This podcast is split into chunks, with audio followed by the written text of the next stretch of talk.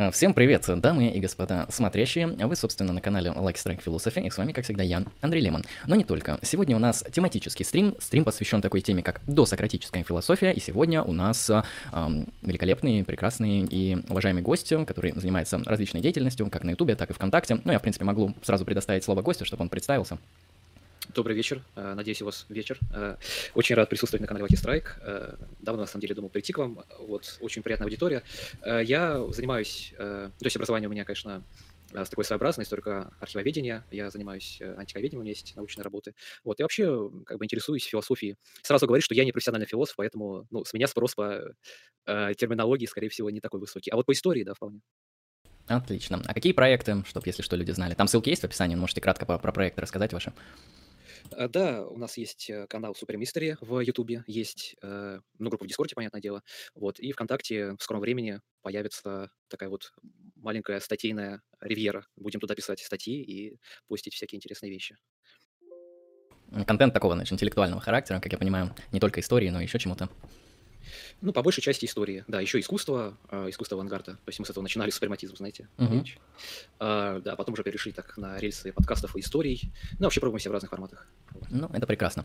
Тогда поступим следующим образом. Я сделаю несколько а, технических дисклеймеров по формату, и мы, собственно, перейдем к рассмотрению сегодняшней замечательной темы а, досократическая философия. А, уважаемые зрители и подписчики, смотрящие это онлайн, а, все вопросы из чата я буду зачитывать в конце. Ну, либо, если они будут прям актуальные задать, я почувствую, что нужно спросить ваш вопрос, то я спрошу. А вообще статус-кво, что вопросы из чата я зачитаю в конце. Ну, соответственно, вопросы с донатов я зачитаю, как только они придут.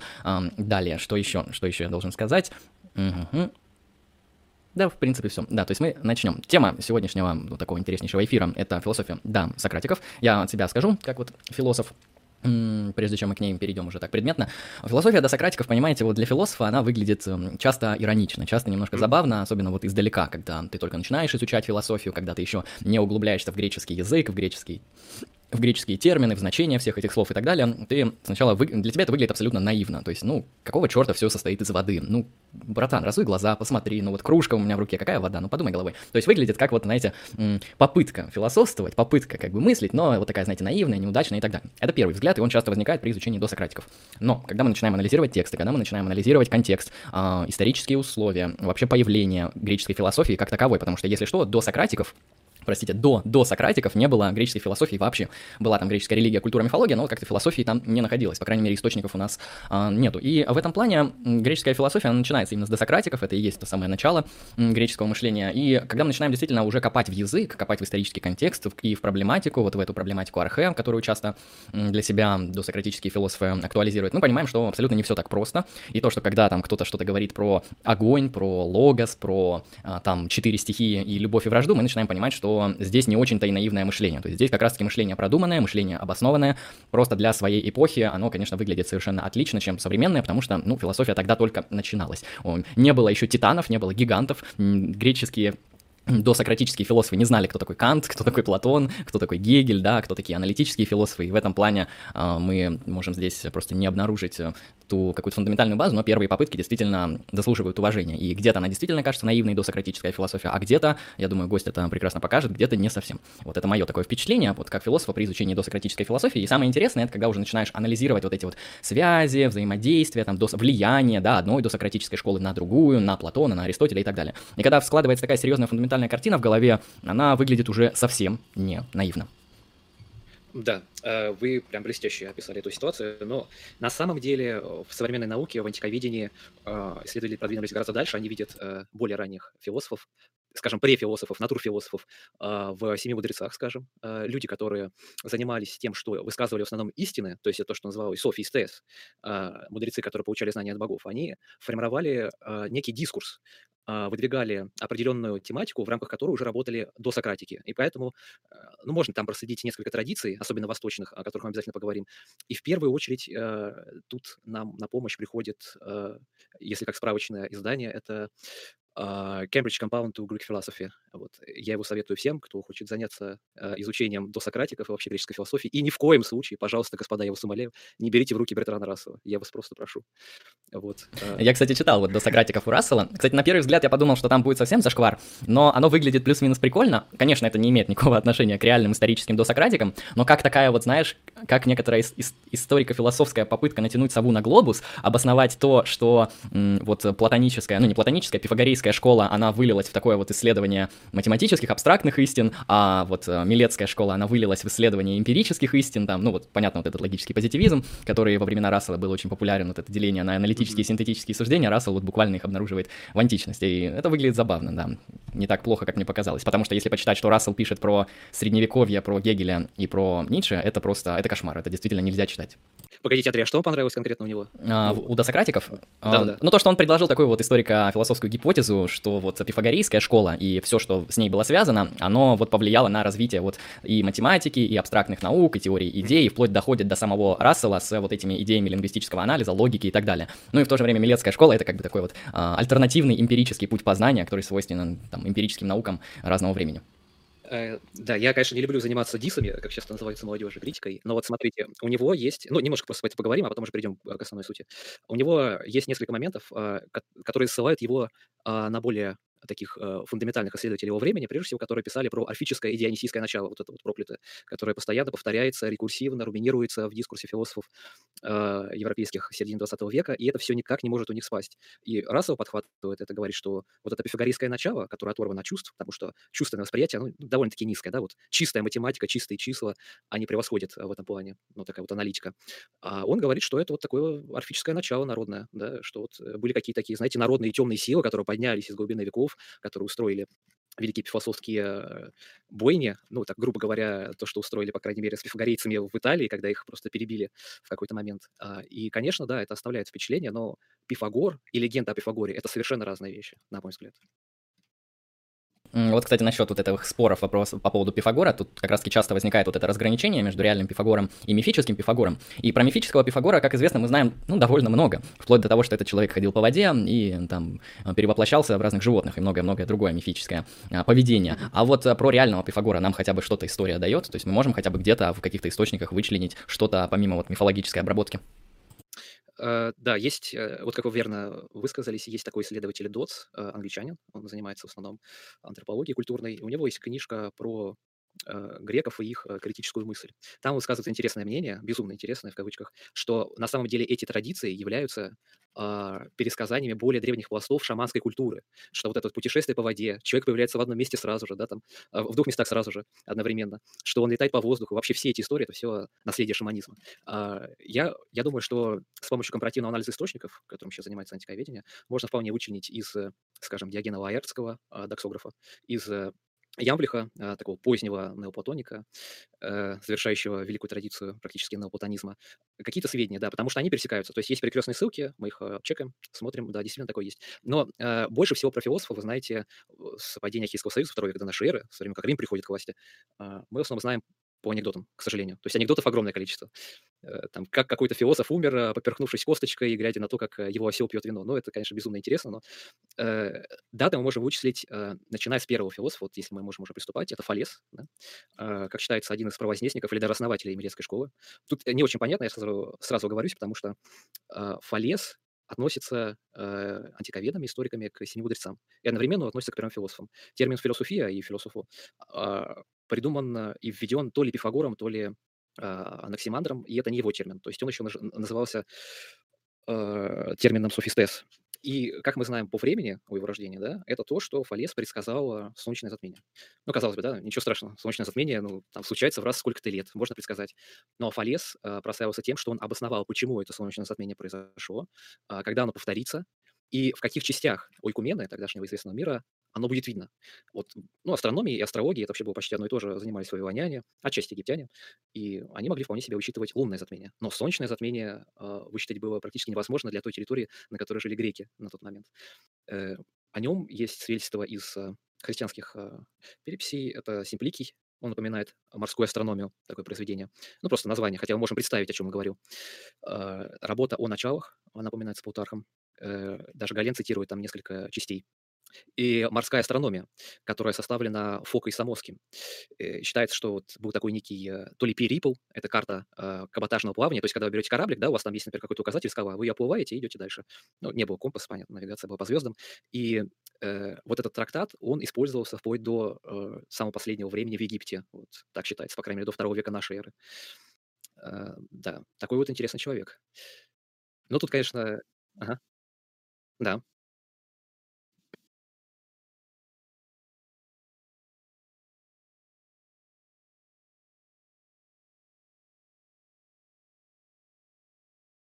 То есть э, в Греции узнать, когда происходит солнечное затмение, это что-то, что не предоставляется возможным для Фалеса. И, но, но он все равно как-то это узнал. И вот вопрос, собственно, он, как я понимаю, мы можем предположить, что он где-то был в других местах, что ему где-то что-то объяснили, там, начиная от Египта, заканчивая какими-то другими местами Востока.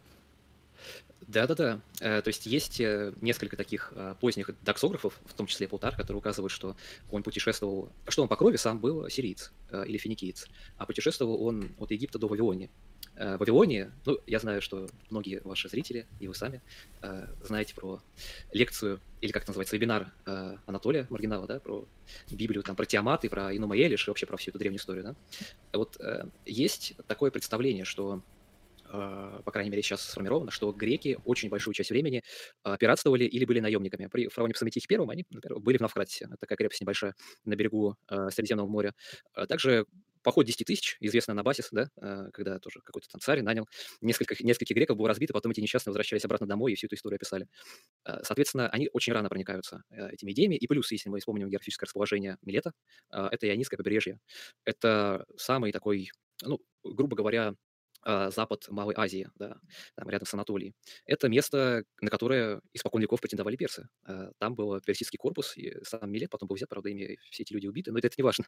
А, и, конечно, было общение с лидийцами, да, там царь Крёс. Вот считается, что монеты, монетное дело тоже оттуда пошло в Грецию, потому что эти ребята от хетов, то ли от лидийцев пошло это монетное дело. Соответственно, Фалес сам по себе, он первую часть жизни свою был таким путешественником. Так об этом рассказывает, значит, а, Аристотель э, и Прокл, а, когда он излагает э, его математические выкладки. Это там просто одно упоминание. А, что он знаком с Египтом, об этом упоминает Плутарх в произведении об Исиде, такое довольно популярное. На тот момент Плутарх вообще сам был жрецом, поэтому он знал, о чем говорит. И Аристотель говорит, что сам Фалес очень долгое время занимался плаванием, что он как-то сам ну, то ли фрахтовал, то ли был каким-то там, моряком или членом команды, который, э, которая торговала в восточной части Средиземного моря. Э, есть, опять-таки, антропологическая, я очень не люблю на самом деле к этому ссылаться, но есть вот такая антропологическая теория, что, э, э, скажем, вот эта вещь про воду, да, и что Земля — это тоже вода, она взята из того самого вавилонского космологического эпоса Энума Элиш, который восходит там где-то ну, к второму тысячелетию, условно говоря, до нашей эры. Там вода, она как бы над землей, над поверхностью, а внизу протекают еще одни воды, и земля там не заканчивается. То есть там есть некие пустоты. Соответственно, у Фалеса, по его цитатам, сохранившимся в фрагментах э, ранних философов, есть упоминание, что он считал э, вот эти субстанции влажными. То есть, например, земля влажная, да, там кровь влажная и так далее. И вполне возможно, что вот эта вот первая причина, которая им не была артикулирована, по всей видимости, хотя Аристотель пишет иначе, а, она апеллирует к вот этой первичной субстанции, к вот этой водичке. Или, как э, в советское время говорили, э, примордиальный бульон, знаете. А вот. Если, кстати, вот здесь прояснять, это получается один из как раз-таки философских кейсов Фалеса, который попал именно в историю философии. Как я понимаю, ни один фрагмент Фалеса до нас не дошел, до нас дошли пересказы. И вот в пересказе, не помню кого, там прямая цитата, что все есть вода. А, и здесь хотелось бы вот поподробнее узнать на уровне вот такого лингвистического анализа, если такая возможность есть, то есть вот когда древний грек говорит вода, то есть какое слово он использует и плюс-минус, что это значит. То есть это вода вот в смысле H2O, это вода в смысле океан, это вода в смысле, там, не знаю, слезы или что? Отличный вопрос. Э, смотрите, Аристотель, когда пересказывает эту теорию Фалеса, он говорит о жизненном тепле. Э, по-гречески это термотес псюхе, э, психоке, извиняюсь, в трактате о животных, по-моему, если не ошибаюсь. То есть, э, смотрите, э, как грек, а, ну, если мы сейчас будем реконструировать, я понимаю, это бездарно, но все равно, э, грек видит, например, смерть человека. Человек, когда умирает, что у него происходит? У него, во-первых, охлаждается тело, во-вторых, он высыхает. То есть из него исходит и возвращается в первое бытие какая-то энергия жизненная, да? Стойки называли это горячее дыхание, например, да? А слово «хюгрос», которое в этом, то есть как бы влажный, водный такой, да, ну, знаете, слово есть гигроскопичный в русском языке, гигроскопичный, вот. И этот сам термин, он очень, на самом деле, такой разносмысленный, его невозможно точно перевести. Это как бы влажное состояние некого предмета, в том числе и воды. Ну, то есть знаете, как э, вот у индийцев э, в философии Миманса есть такое что-то огонь горячий, вода влажная, там воздух э, холодный и так далее. Вот что-то такое примерно было у греков на тот момент. Он использовал, кроме вот этого «hygros», термин «архе». Видимо, ну, архе — это что-то, обозначающее начало. Да? Вообще архе, видимо, даже восходит к слову «древность» или что-то такое, вот пер, первенство, да, первичность, первоначало. А Аристотель, как считается сейчас исследователями, довольно точно передает э, это понимание у Фалеса и говорит, что э, он э, уже начинает использовать это в понимании первичной субстанции, это термин архе. Э, это некое состояние, которое, э, в котором пребывает мир изначально, оно неподвижно, естественно, оно не будет двигаться никогда, потому что оно стабильно и вечно практически. И э, это основание составляет э, некую такую подкорку бытия. Э, то, что потом Аристотель назовет термином «усия». Ну, у него в описании Фалеса там есть и другие термины, вроде там «патос», «атрибут». Например, атрибут э, первопричины – это… Э, атрибут первопричины – это единое, как он описывает. И, соответственно, абсолютный смысл, который тоже использует Аристотель, который, видимо, не был знаком Фалесу, это аплоос. То есть это абсолютное значение элемента. А сам этот субстрат, он так э, обходительно называет hypokemоном, субстрат. То есть э, hypo — это как бы над, вот приставка гипер или супер в русском языке, э, и кейман, он э, как бы прилежащий, если не ошибаюсь. Э, соответственно, этот элемент, э, он не то чтобы циркулирует, он не как вода переливается, он просто находится в таком вот пластичном состоянии, как вот огонь плазма, когда она появляется, она находится в таком, э, ну, вот именно в состоянии плазмы, да, то есть тут еще одна стихия. Так и вода, она неподвижна, она сама по себе не меняется. Mm, то есть, а, если вот брать такой вот кропотливый анализ термина, то Фалеса можно проинтерпретировать так, что он говорит архе — начало, да, то есть некоторая ну, не то что первопричина, некоторое основание, не знаю, субстанция, как хотите называть философскими терминами. Вот это основание, и получается там переход обладает предикатом или обладает свойством быть, и вот если это не вода, то что-то типа влажным или что-то типа жидким, то есть иметь какое-то вот такое... Предикат, да, скорее предикат влажности, mm-hmm. вот, влажностность. И, кстати, это, это уже, да, это уже понятно, это уже интересней, это уже... Это просто, да, еще вот немножко задротство, чтобы вообще все задушились. А, у Феокрита, это такой поэт э, греческий, у него есть вот то же самое упоминание Фюгрос в значении гибкости. Это гибкость тела, гибкость лука. А, например, в диалоге Каритон Платон говорит, что Эрот, бог любви, а, как бы обладает гибкими частями тела, гибкими Фюгрос. И э, Пиндер, тоже древний поэт, но один из самых древних, э, он говорит, что Э, это как бы спина или оголовье орла летящего. Вот. То есть, ну, вообще очень большой разброс, на самом деле, в источниках, и э, трудно сказать, что э, Фалес э, не разработал свою терминологию. Она сто процентов у него была, просто мы про нее не знаем, к сожалению, это все, ну, Э, Канула в небытие. ну да, да, да. Если еще говорить про Фалеса, вот э, со «все есть вода», ну или «архей есть вода», мы вроде как-то примерно разобрались. То есть, ну, в принципе, можно себе представить картину мира, в котором ну, ты объясняешь какие-то эмпирические наблюдаемые вещи, как эм, какие-то состояния влажности. То есть где-то там в основании их есть что-то, что обладает влажностью. Но вот, кстати, мы об этом не знаем, но просто здесь мы переходим ко второму вот такому кейсу, интересному Фалесу, как раз-таки про богов. То есть Фалес где-то говорит, что все полно богов. И в то же время вот возникает вопрос, хорошо, а вот, ну ладно, человек, он действительно влажный, ну там живые существа, они влажные, там еда влажная, кровь влажная, вода влажная. А вот, ну, камни, вот как-то не особо они влажные. То есть как бы Фалес на это отвечал, я вот просто не помню, он проясняет а, природу вот таких объектов, которые вообще непонятно в каком виде имеют влажность влажность. И, собственно, по поводу кейса про богов, то есть э, боги, они тоже влажные. Если у нас основания так считать, то есть если первоначало вода, и, э, конечно, собственно, сама фраза, то есть все полно богов, что она там значит, примерно так. Uh, да, смотрите, влажность. То есть греки и римляне, по большей части, ну, то, что мы знаем по Гиппократу Галену, воспринимали два вида кровяного потока. Это внешний и внутренний. То есть есть слово круоре латинское, а есть слово сангвина. Круоре – это внешний кровяной поток, когда он выливается.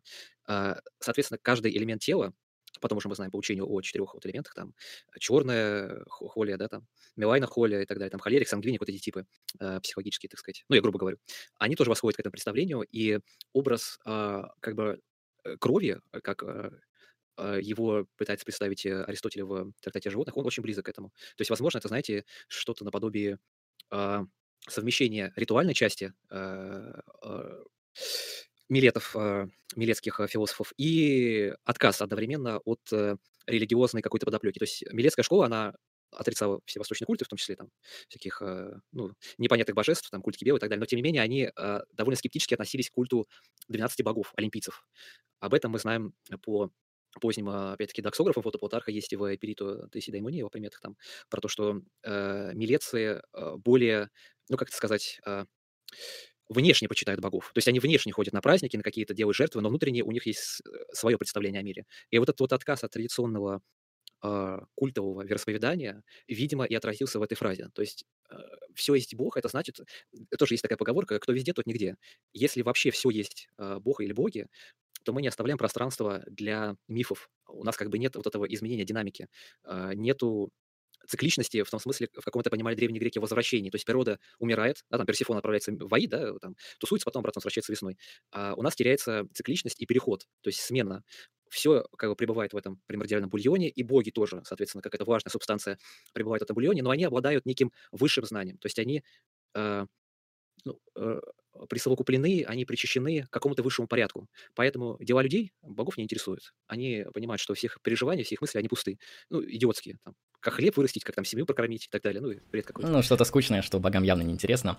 А, я да. думаю, это легко понять, потому что, скажем так, это даже в человеческом мире часто бывает, то, что, ну, вот человек занимается какой-то деятельностью, ну, предположим, это какая-нибудь там научная работа, или там он эм, занимается наукой, например, там, неважно какого mm-hmm. типа науки, и он в какой-то момент наблюдает, как живут, э, ну, люди, которые не совсем ученые, люди, которые там ну, работают на заводе, работают где-нибудь э, в пятерочке, хотя мы уважаем таких людей также. Но у него просто вот такой эпистемологический разрыв, и в какой-то момент вот организуется даже непонимание того, насколько различные могут быть интересы и представление вообще об, о мире, об антологии, о ценностях у этих двух людей. То есть кажется, что и то, и то человек, но на самом деле это чуть ли не две разные а, вещи. И если такое можно ощутить даже вот в таком вот, знаете, обыденном мире, в, в мире, который можно а, лицезреть на улице, то часто это, очевидно, можно понять на примере соотношений богов и людей, потому что боги — это, ну, явно не люди. То есть часто говорят, а, вот атеисты, бывают, такую критику высказывают, что вот боги, они изобрели, ой, простите, люди, они изобрели богов, посмотрите, эти боги, они такие же, как люди, антропоморфные, там, с эмоциями, с разборками, богами,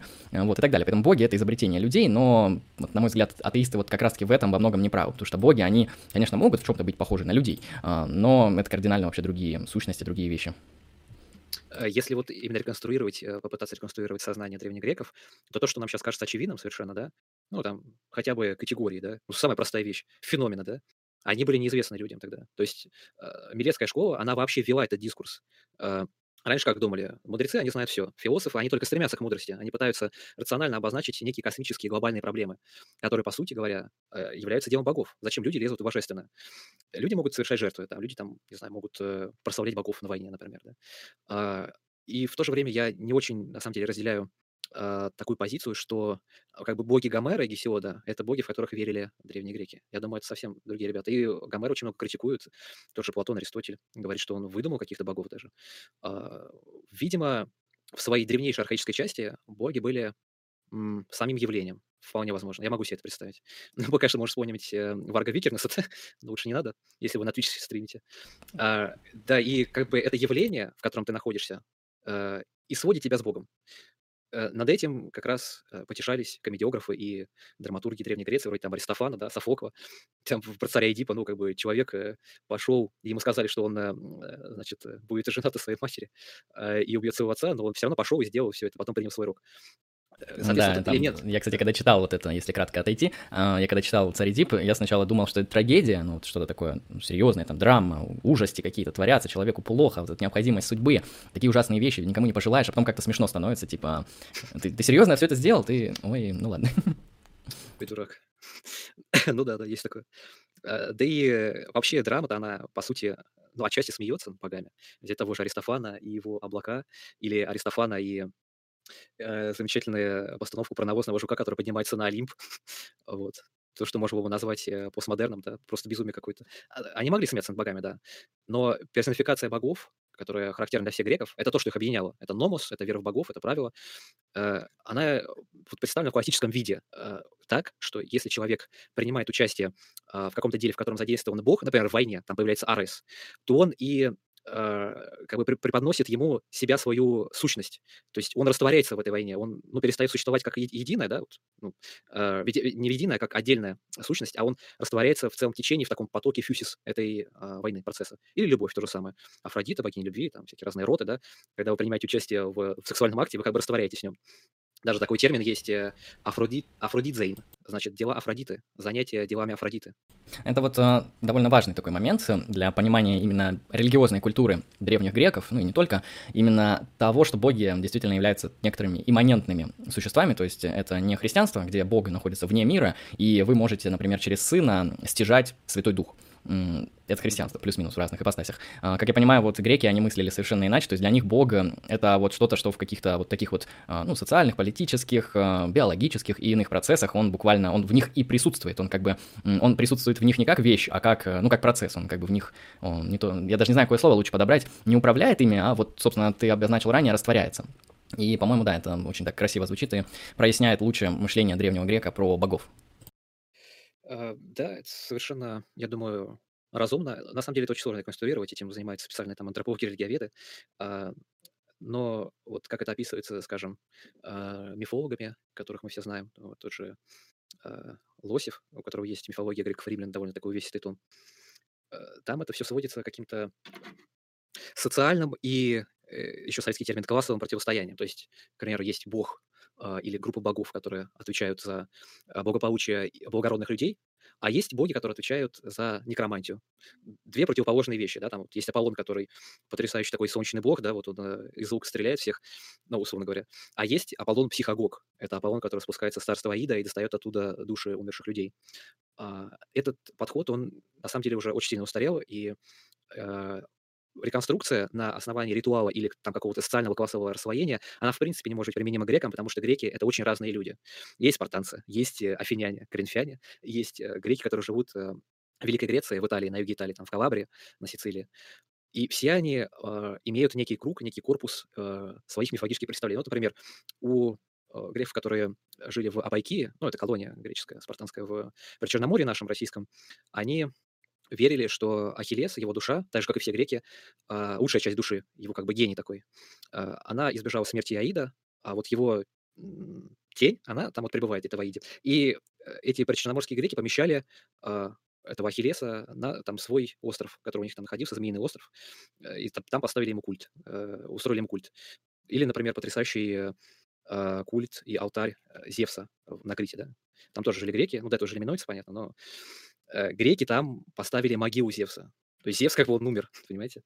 А, да, его чтили, безусловно, но как бы Бог умер, да здравствует Бог. Соответственно, очень много таких разных вещей, и когда традиция языческая, а, этнос, вот вот, когда она жива, она сама порождает себе вот эти культурные мифы, культурные фантомы, которые человеком э, не причащенным языческой э, традиции какой-то, да, там, с христианином, например, или просто атеисту, агностику, это будет непонятно. То есть он скажет, ну вот как бог, он там на небе, да, сидит, а эти... Да, сидит и, и там это, руками махает, короче, контролирует. Как в этой, как в компьютерной игре, как в стратегиях. Вот, а, именно так. да, часто это именно вот совершенно иное понимание. так, сейчас какой-нибудь вопрос выцеплю из чата, тут интересный был. А, что-то там про детерминизм было. Гераклит детерминист? Ой, я бы вообще не стал применять термины из э, нашей из европейской философии совсем да. недавно, да, к Гераклиту. Как это правильно называется? Анахронизм, когда мы типа используем более поздние термины в отношении более... Точнее, современные термины в отношении более поздних явлений. А, точнее, Демокрита спрашивает. Про Демокрита является он детерминистом. Ну, понимаешь, да, это действительно сложно сказать. Типа, кто там детерминизм, кто там нет. Ну Есть... да, если, если мы сейчас будем его категоризировать, то, может быть, он и будет каким-то детерминистом, да? А, на, на самом деле, ну, это мы сейчас перепрыгнули очень жестко, конечно, Демокрита. И вообще он, по большей части, не входит э, в досократиков, современный, э, в современном представлении. То есть э, сейчас я вам открою страшную тайну. У нас в досократиках есть Фалес, Анаксимандр, Анаксимен, а, значит, Пифагор, Пифагор. как основатель школы пифагористства, ну, сама мифическая фигура, а Акумен, Ксенофан, Гераклит. А Демокрит жил уже во времена Сократа, он, в принципе, можно сказать, конкурировал с ним, и его ученики, его школа, она тоже как бы фигурировала уже в рамках сократического дискурса. То есть, когда Сократ начал творить свою уличную философию, да, uh-huh. ты, ты, ты продал нашу философскую жизнь, тогда уже э, нельзя сказать, что это до Сократики. Давайте тогда, может быть, еще вот э, про термин обговоримся. I'm an artist. I'm a performance потому artist. Что... Так, это у меня донат, если не против, зачитаю. А, так, а, Томас Минком, 100 рублей. Уважаемый гость, как вы Как вычисляли вы интенцию дважды мертвого автора? Читали ли вы... Так, пропало. Сейчас я пока открою, куда пришел донат, а вы можете пока говорить. Как вычислили интенцию дважды мертвого автора? Да, это был первый вопрос. А... Я, я, к сожалению, не совсем знаю, что это значит. Э, а о ком речь, подождите? Может, я что-то... В постмодерне уже запутался сам, не знаю, позвать какого-то постмодерниста надо. Э, смерть автора вы имеете в виду Гомер, что ли, влияет? Да, Томас, проясним. Автор мертв пишут. А да. второй, второй вопрос? Сейчас я его открою. Небольшую заминку сделаю, заранее не открыл. Я вопросы чат какой-нибудь задам, чтобы пока я буду открывать что-нибудь мы обсудили. А, нет, давайте тогда я а, да, продолжу. Да, хорошо. Вот, просто, просто один, один важный момент. Uh, как бы изначально Милецкая школа и до, ну, потом уже Лейская школа и до Сократики, они фигурировали uh, как люди, отвечающие на глобальные вопросы Вселенной, про то, как устроен мир вообще. Этот дискурс, как ни странно, интересовал людей не всегда. И в античности в какой-то момент, вот эта руминация, постоянное повторение, пережевывание одного и того же, того же, там, из чего состоит мир, она закончилась. Аристотель и ярче всего Цицерон подводит итог этому поиску, этим годам поиска, в тускуланских беседах пятой книги, четвертом фрагменте, десятой строке. Э, Сократ, первый свел философию с неба, поселив в городах, вел в дома и заставил рассуждать о жизни и нравах, о добре и зле. После войны, во времена Сократа, не было интенции, э, как бы сказать, ну, не было такого страстного желания разгадывать загадки мира. Люди были настроены на то, чтобы заниматься своей душой, благом, э, добродетелью, заниматься политикой, потому что Афины — это место схватки Clash of Kings. Там и Спарта, там и сицилийский поход, там и очень много всяких разных войн. И вопросы физических теорий отходит на второе место. То есть, э, э, во-первых, не присутствовало строгого научного, как мы сейчас сказали, но даже по античным временам там э, была такая тема, что вот можно было бы как-то с помощью логики или с помощью практики, практиса проверить некую теорию. Не было достаточно точных экспериментов, которые, и, и инструментов, безусловно, которые бы сделали возможным то, э, на что изначально претендовали натурфилософы. Если ты не можешь доказать это практически или логически, то этот вопрос он не имеет значения. Об этом вот, говорит Аристотель в, э, в этом в... В Арганоне, может? Не-не-не, блин, сейчас вспомню. По-моему, это было у него э, в политике, да-да-да, в, да, политике про это говорю, про то, что, типа, люди переходят на другие рельсы, ну, так, типа, им уже это становится неинтересно. Я просто сейчас не вспомню, какая часть, ну, по-моему, да. Угу. Так, я открыл донат, сейчас зачитаю. Тут несколько вопросов, как я понимаю, тут некоторая претензия к э, исторической методологии и определению того, кто автор, а кто нет, ну, или, как я понял. Томас Винхам, 100 рублей, спасибо большое, Томас Винхам. Уважаемый гость, как вычисляли вы интенцию дважды мертвого автора? Ну, это действительно непонятно, но следующий вопрос. Читали... А, я, я, наверное, думаю, прошу прощения, я, наверное, думаю, что, типа, вот умер Фалес, да, и потом умер Аристотель, который писал о Фалесе, да, и как я, типа, вычислял интенцию. Я уже сказал вначале, что есть методология чисто источниковедческая, то есть э, по сверке текстов, по упоминаниям терминов, и есть огромная база, например, Персей, Персеус Туфт, э, сайт такой, где можно просто по слову, э, или Мусеус тоже такая программа есть, где можно просто по слову пробить частоту упоминания такого-то термина у такого-то автора. Соответственно, если он не был знаком с определенным термином, как, например, есть очень специфический гапакс, he afusterimenos. Гапакс — это слово, которое один раз упоминается в источнике. Этот термин можно атрибутировать к стойкам максимально близко потому, что одна из частей э, вот этого слова, э, хафюсте, оно упоминается у одного из э, учеников Зенона Китийского. Вот так мы, соответственно, это делаем. Конечно, строгих инструментов нету, что касается античности, но как-то вот так это происходит. Угу. В этом же донате еще вопрос. Читали ли вы конец книги греческой философии Моники Канто Спарбер? Моника Канто Спарбер, да, не слышал. Да. А, докажите, пожалуйста, что автор существовал эмпирически, а не исторически. Откуда вы знаете смысл слов текста X? Спасибо. Э, если говорить в общем про бытование текстов, то у нас есть несколько периодов. Есть Платоновская академия, которая собирала тексты разных авторов, и Платон даже сам покупал э, тексты Фалес, он был заинтересован. Там есть одно упоминание у Диогена Лаэрского, что он э, хотел приобрести собрание сочинений, собрание трудов его. Эти тексты формируются в средней академии, там, рубежа веков. И в новой Платоновской академии, соответственно, это все э, формируется в издание. Сначала издают, естественно, Платона, весь его корпус, которым позже пользуются неоплатоники, который у нас издан в четырех томах, издательство «Мысль» в 90-м году. А, и эти корпусы а, изначально а, оседают в Риме, там есть огромное количество вот этих вот э, философских библиотек, кружков, стойков, прежде всего, и на Востоке, это Малая Азия и Сирия. Ямблих, э, ну, ученики Платина, когда перевели и, скорее всего, отправили своих учеников на Восток, они обозначили такую тенденцию, что на Востоке будет проще это все сохранить. И у нас есть э, э сверяемые э, источники на арабском Аристотеля того же, ну, там Веройс, например, занимался Аристотелем, и там на сирийском, на, э, на этом э, диалекте, как бы, на сирийском диалекте греческого языка. Потом они переходит в арабские варианты после завоевания амиядов и аббасидов. И в философской школе неоплатоников в Гандишапуре э, производится еще одна сверка, и все это публикуется там. То есть на Востоке это остается. На Западе, соответственно, эти тексты и бытование этих терминов, оно, безусловно, устаревает. То есть Августин уже, например, в «Граде Божьем» не понимает некоторые философские термины, тоже самое можно сказать и про э, Тертулиана. Э, но систематическое развитие э, антиковедения и, прежде всего, источниковедения, начиная, наверное, с французской школы палеографии дает нам довольно-таки точные сведения о том, что хотел сказать автор. Э, есть, например, могу вас э, обратить к очень хорошему сборнику византийской и западноевропейской средневековой и позднеантичной лексики. Это Дюканш, у него есть словарь такой довольно-таки большой, словарь средних веков, ну, словарь языка, языка средних веков латинского, где он на латинском объясняет многие греческие термины. Образованные люди вроде Разма Розарданского, потом времена Возрождения, это братья Мануции, которые, кстати, нам подарили восклицательные и вопросительные знаки. А потом это, соответственно, немецкая классическая филология, в том числе Ницше. Они, мало того, что все издали, они это еще и критически осмыслили. Например, как мы знаем о досократиках, откуда пошел этот термин? Термин досократики был введен Дильсом. Дильс — это такой вот немецкий филолог, который э, собрал фрагменты ранних греческих философов и свел их в такой вот э, антисократиков, да, досократический сборник. После этого вот до Сократиков стали так называть, хотя все, ну, естественно, не очень релевантно, просто для удобства. Вот был Сократ, а было до Сократа. А, ну, да, это как, э, это как была, был Иисус, а была до нашей эры, да, до Рождества Христова. Ну, типа того, вот это. Да если вы от позиции абсолютного скептика, да, пытаетесь э, вот такую линию подбить, то я, к сожалению, вас убедить не смогу. Э, есть наука, да, наука, ух. У науки есть свои инструменты. Там источниковедение, вспомогательные исторические дисциплины, хронология, метрология и так далее, которые этим всем занимаются. Угу. Довольно-таки точно. Ну да, то есть у меня, лично у меня нет такого скепсиса по отношению к истории, то есть даже в тех местах, где история э, ошибалась, и, например, мы обретаем какие-то новые знания, новые открытия, там сразу все пересматривается, то есть это даже не догматическая какая-то тема в таком плохом смысле. Но просто мне кажется, я уверен, Томас Винком это такой вот абсолютный скептик, если вы ему не покажете Фалеса, за руку подержать не дадите, то, в принципе, Фалеса не было. Вот, и тут уже никак не доказать человеку. Так, ну, соответственно, Фалеса не было, потому что за руку Я знаю еще одного абсолютного скептика, осьминог. Есть такой, да. Кто знал, что осьминоги могут быть скептиками? Хорошо. Я думаю, тогда мы можем дальше идти по Милецкой школе, по... Э, кто там у нас после Фалеса? Анаксимандр? Анаксимандр. Анаксимандр, да. Анаксимандр. Э, Анаксимандр жил попозже, чуть-чуть. Э, Фалес, то есть Фалес это вообще там древности жутко, 7, 7 век, он поэтому относится к мудрецам. А вот Анаксимандр вполне в историческое время жил. Про него есть много свидетельств по его активной, бурной деятельности, когда он делал очень много для полиса, для своего, вообще для греков, для полиса было делать какую-то полезную работу не только обязанностью, но и благом, таким вот общественным полезным делом.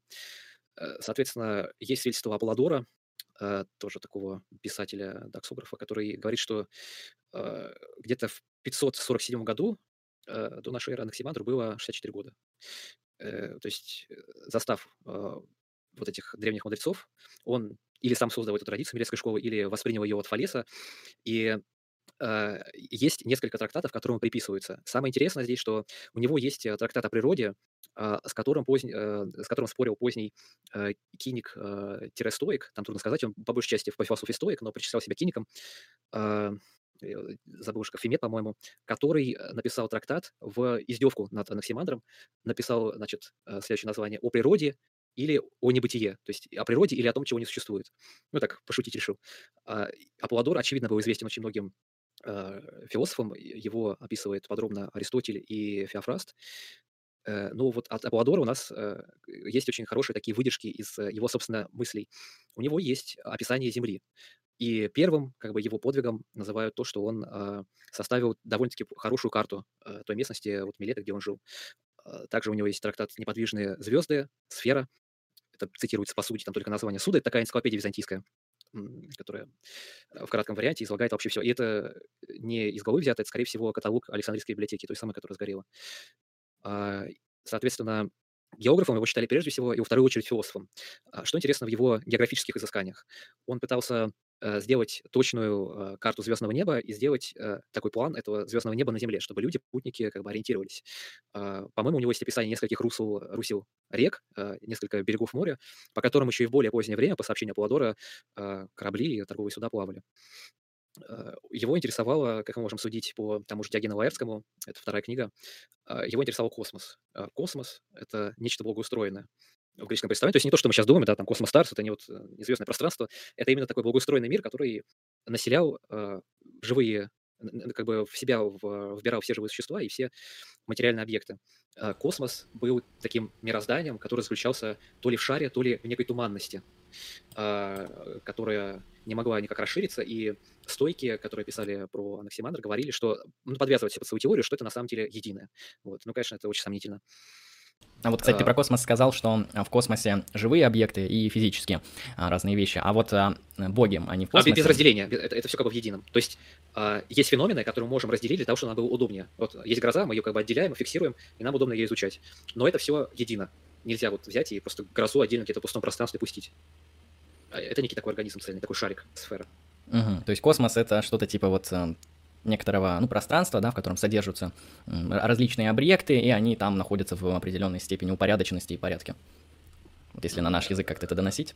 Ну, стойки это совсем по-другому описывали. Они говорили, что там нет никаких порядков.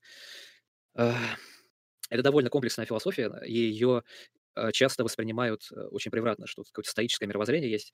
А космос у них это физика, это поток истечения. Э, эта физика должна была свидетельствовать торжество следующей ступени философии, это логика. А, или у некоторых этика. Э, соответственно, следующая ступень этика, а, которая позволяет человеку на основании данных об этом космосе, об едином, об этом, а, построить свою жизнь, не разделенной с этим космосом. Человек – часть природы. Все родилось из сперматического логоса. Эти семена, посаженные в влажную землю, возросли в деревья. Некоторые в растения, а некоторые в человека. Э, кстати, вот некоторые сократики считали, что люди произошли от рыб. Кто мог подумать. И, соответственно, этот космос, в нем ничего существенно не меняется. Он не умирает, он не возрождается, он просто пребывает э, в вечном равновесии и регулирует сам себя, но без э, категорий. Нет отдельных категорий, которые бы отвечали за явления и феномены. Ну, mm-hmm. аристотельские категории, я имею в виду, конечно. Хорошо. Так, а что там, собственно, у Анакси? Кого мы разбирали сейчас? Анаксимандр. У Анаксимандра, вот. Я, я, э, это у нас, я сейчас вспоминаю, это тот философ, у которого все из воздуха, или это про Аперон, который? Ой, ну у него там много, на самом деле, как бы разных трактатов, э, трактовок, точнее, исходя из тех терминов, которые описывает Аристотель и Симплики, это христианский автор. Угу, то есть а, до нас тоже есть... от него ничего не дошло? Э, ну, как бы дошло, дошло и, до име, Имею в виду его сами тексты, не интерпретации поздние, а конкретно его тексты не дошло. Или дошло что-то? Не-не-не, ну в таком именно сборнике, конечно, нет, только вот в рецепциях каких-то цитатных uh-huh. авторов. Но они довольно точные. То есть они у многих авторов цитируются одинаково. Да, это я скорее для зрителей проясняю, чтобы они понимали, где, где от кого что дошло, потому что от Фалеса в пересказе все дошло. А, вот, по-моему, от Гераклита его фрагменты дошли уже. Именно конкретно гераклитовские, вроде не в пересказе. Хотя я тут могу ошибиться, опять же. Ну хорошо, продолжаем. Э, Гераклит, он тоже встроен в корпус, и там э, были такие, как бы сказать, э, краткое содержание, как это лучше сказать, конспект его, конспекты. Как от Аристотеля, в принципе, остались только конспекты его лекции, а на самом деле его пиры, как у Платона, не сохранились. А, то есть есть э, конспектированные записи и полипсиста даже а, византийских авторов, э, и в сути тоже это упоминается, по которому можно что-то реконструировать.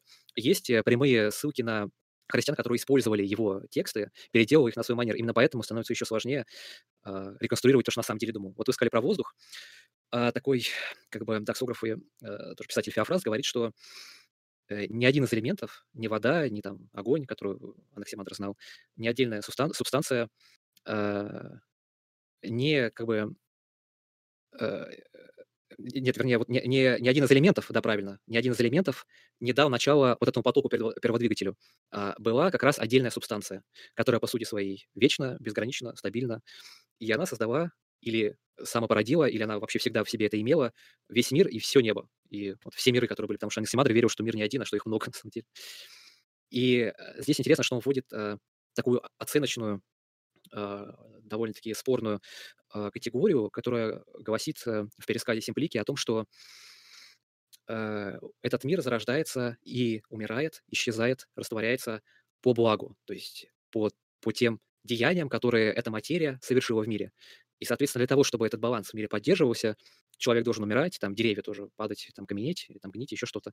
И в этот, этот как бы мировой порядок, он и поддерживает эту субстанцию, которая безгранична и тут пребывает в таком своем первозданном состоянии. А, сейчас я вот цитату сейчас найду, секундочку. Uh, да, вот Симплики так про это говорит. Ясно, что когда он наблюдал, как четыре элемента приходят друг в друга, то не считал разумным принимать один из них как лежащий в основе остальных, но постулировал нечто иное. Uh, соответственно, вот это вот иное, uh, как его понимал тоже Аристотель, который писал про Анаксимандра, не лежит в основе э, этих четырех элементов, но как бы всегда пребывает. Его невозможно разделить, его невозможно поймать и схватить и изучить. Вот, то есть он без качеств, к нему нельзя применить никаких качеств, никаких оценок, не как-то изучить его и так далее. Ну, гру- грубо говоря, так получается. Угу. Ну, это, это звучит явно глубже, чем это пересказывается в учебниках по истории и философии, э, где просто говорится, ну, там, короче, этот мужик считал, что там логос, а этот мужик считал, что там воздух. Ну и, в принципе, на этом мышление древних греков закончилось, да. Здесь, кстати, очень важный момент, что многие поздние авторы, сами греки, приписывают и Анаксимандру и Фалесу некие моральные постулаты, идеалы, которые нужны были самим им, и стоикам, и киникам, и так далее. А, Симпликий, э, как такой известный христианский деятель и писатель, пишет, что эти его элементы, я процитирую, «ибо они воздают друг другу возмездие, элементы, за свою несправедливость, согласно установлению времени». А, есть вселенский закон времени, это в Переская Симплике, который устанавливает рождение, смерть, возрождение природы, умирание природы. И это все э, не сводится в категории моральных оценок. То есть мир не может существовать несправедливо, в нем есть некий моральный закон. Этот закон, он устанавливается временем, вот в этом едином шарике. Э, это, кстати, как-то перекликается с э, греческой мифологией, вот с мифом о Кроносе, Хроносе, который уже потом в римскую перекочевал, как э, лицо, которое... Сатурн? Да, которое пожирало своих детей, но Зевс сдрыснул, вот убежал. Или у нас тут нету такого основания так проводить параллели? Э, да, это еще очень важный дискурс. То есть мы, когда имеем дело с источниками, должны понимать, что каждый автор, он писал что-то свое и дискутировал с своим оппонентом, который жил рядом с ним. И, например, там какой-нибудь э, историк вроде Геродота, он тоже спорил со своим кругом, со своим окружением. Поэтому у него есть такие довольно спорные моменты в его истории. А, и был такой моральный дискурс, э, который возник где-то на рубеже первого-второго веков до нашей эры, который вкладывал моральные сущности, моральные определения в богов например, Геракл, ну или героев. Например, Геракл — это отождествление и полное как бы взаимосовмещение с понятием отваги, доблести, чести, благородства. Э, Зевс — это там мудрость, э, э, божий гнев и все остальное. Если мы будем брать эти элементы по отдельности, мы не поймем вообще, к чему это все привязано, откуда ноги растут. А ноги растут из каждой философской школы, школы в отдельности. В Вионистской школе сформировался скептический взгляд по отношению к богам-олимпийцам. Именно поэтому они стали смотреть на природу по-другому. У Пифагора сложился еще э, более скептический взгляд на окружающий мир, и он ушел в мир э, цифр, все числа. Э, еще одна школа киников, которая вообще начала отрицать общество и принятые как бы моральные и, принципы и саму добродетель, как я понимал Сократ, они тоже постулировали совершенно иные как бы моральные принципы. И здесь нам очень трудно бывает отделить, а, что на самом деле думал Анаксимандр, а что ему приписывают другие философские школы, представители. Э, как я думаю, боги в его представлении не имели никакой качественной моральной характеристики. Боги, они просто существовали. У него вообще мало про это есть, а, но мы можем сказать, что э, как бы религиозно-культовая часть, которая может ассоциироваться с богами-олимпийцами, вообще им не рассматривалась. Это было вне сферы его интересов. Хорошо. Так, это мы, собственно, прошлись по уважаемому досократику, имя которого я пытаюсь в голове сейчас восстановить, по... Анаксимандр. По, по Анаксимандру. Я их путаю с типа Анаксимандр и Анаксимен. А, зачем называть людей на букву А и делать их одновременно важными лицами для истории и философии, потом путаться буду. Вот, и, собственно, а, Анаксимен. А это важно, это, это важно. Знаете, вот где-то 7-8 век до нашей эры, это времена, когда аристократы борются с плебсом, вот, вот такой замечательный поэт Феогит Мигарский, он писал «Бей пустодумный народ беспощадно, кали его острым подцом, тяжким ермом придави». То есть приставка «аристо» в слове, например, «аристотель» или «аристогетон» и так далее, они говорили о благородном происхождении. Меня очень посмешило, как раз в своей истории западной философии говорит, что благородный – это значит тот, у кого есть рабы. Да, да, ну, конечно. Благородный, по-моему, я не знаю, как в английском звучит слово благородный, но родился, э, ну, то есть род благой, то есть рожден от, э, от аристократа. То есть аристократ тот, кто рожден от аристократа. Тут уже довольно все понятно. Ну да, Рассел, он часто не лезет Он Шекспира цитирует, да, прекрасно. Да, тоже хороший философ английский, на первый английский философ Шекспир, хороший. А, так, хорошо. И, собственно, следующий у нас Досократик, это Анаксагор, как я понимаю. Ана а, Анаксимен, скорее. Ан Анаксимен, да, Анаксимен. Это получается... Да, это который про воздух. Про воздух. И вот почему же воздух? Вот Фалес начал с воды, вот тут неожиданно воздух какой-то возникает.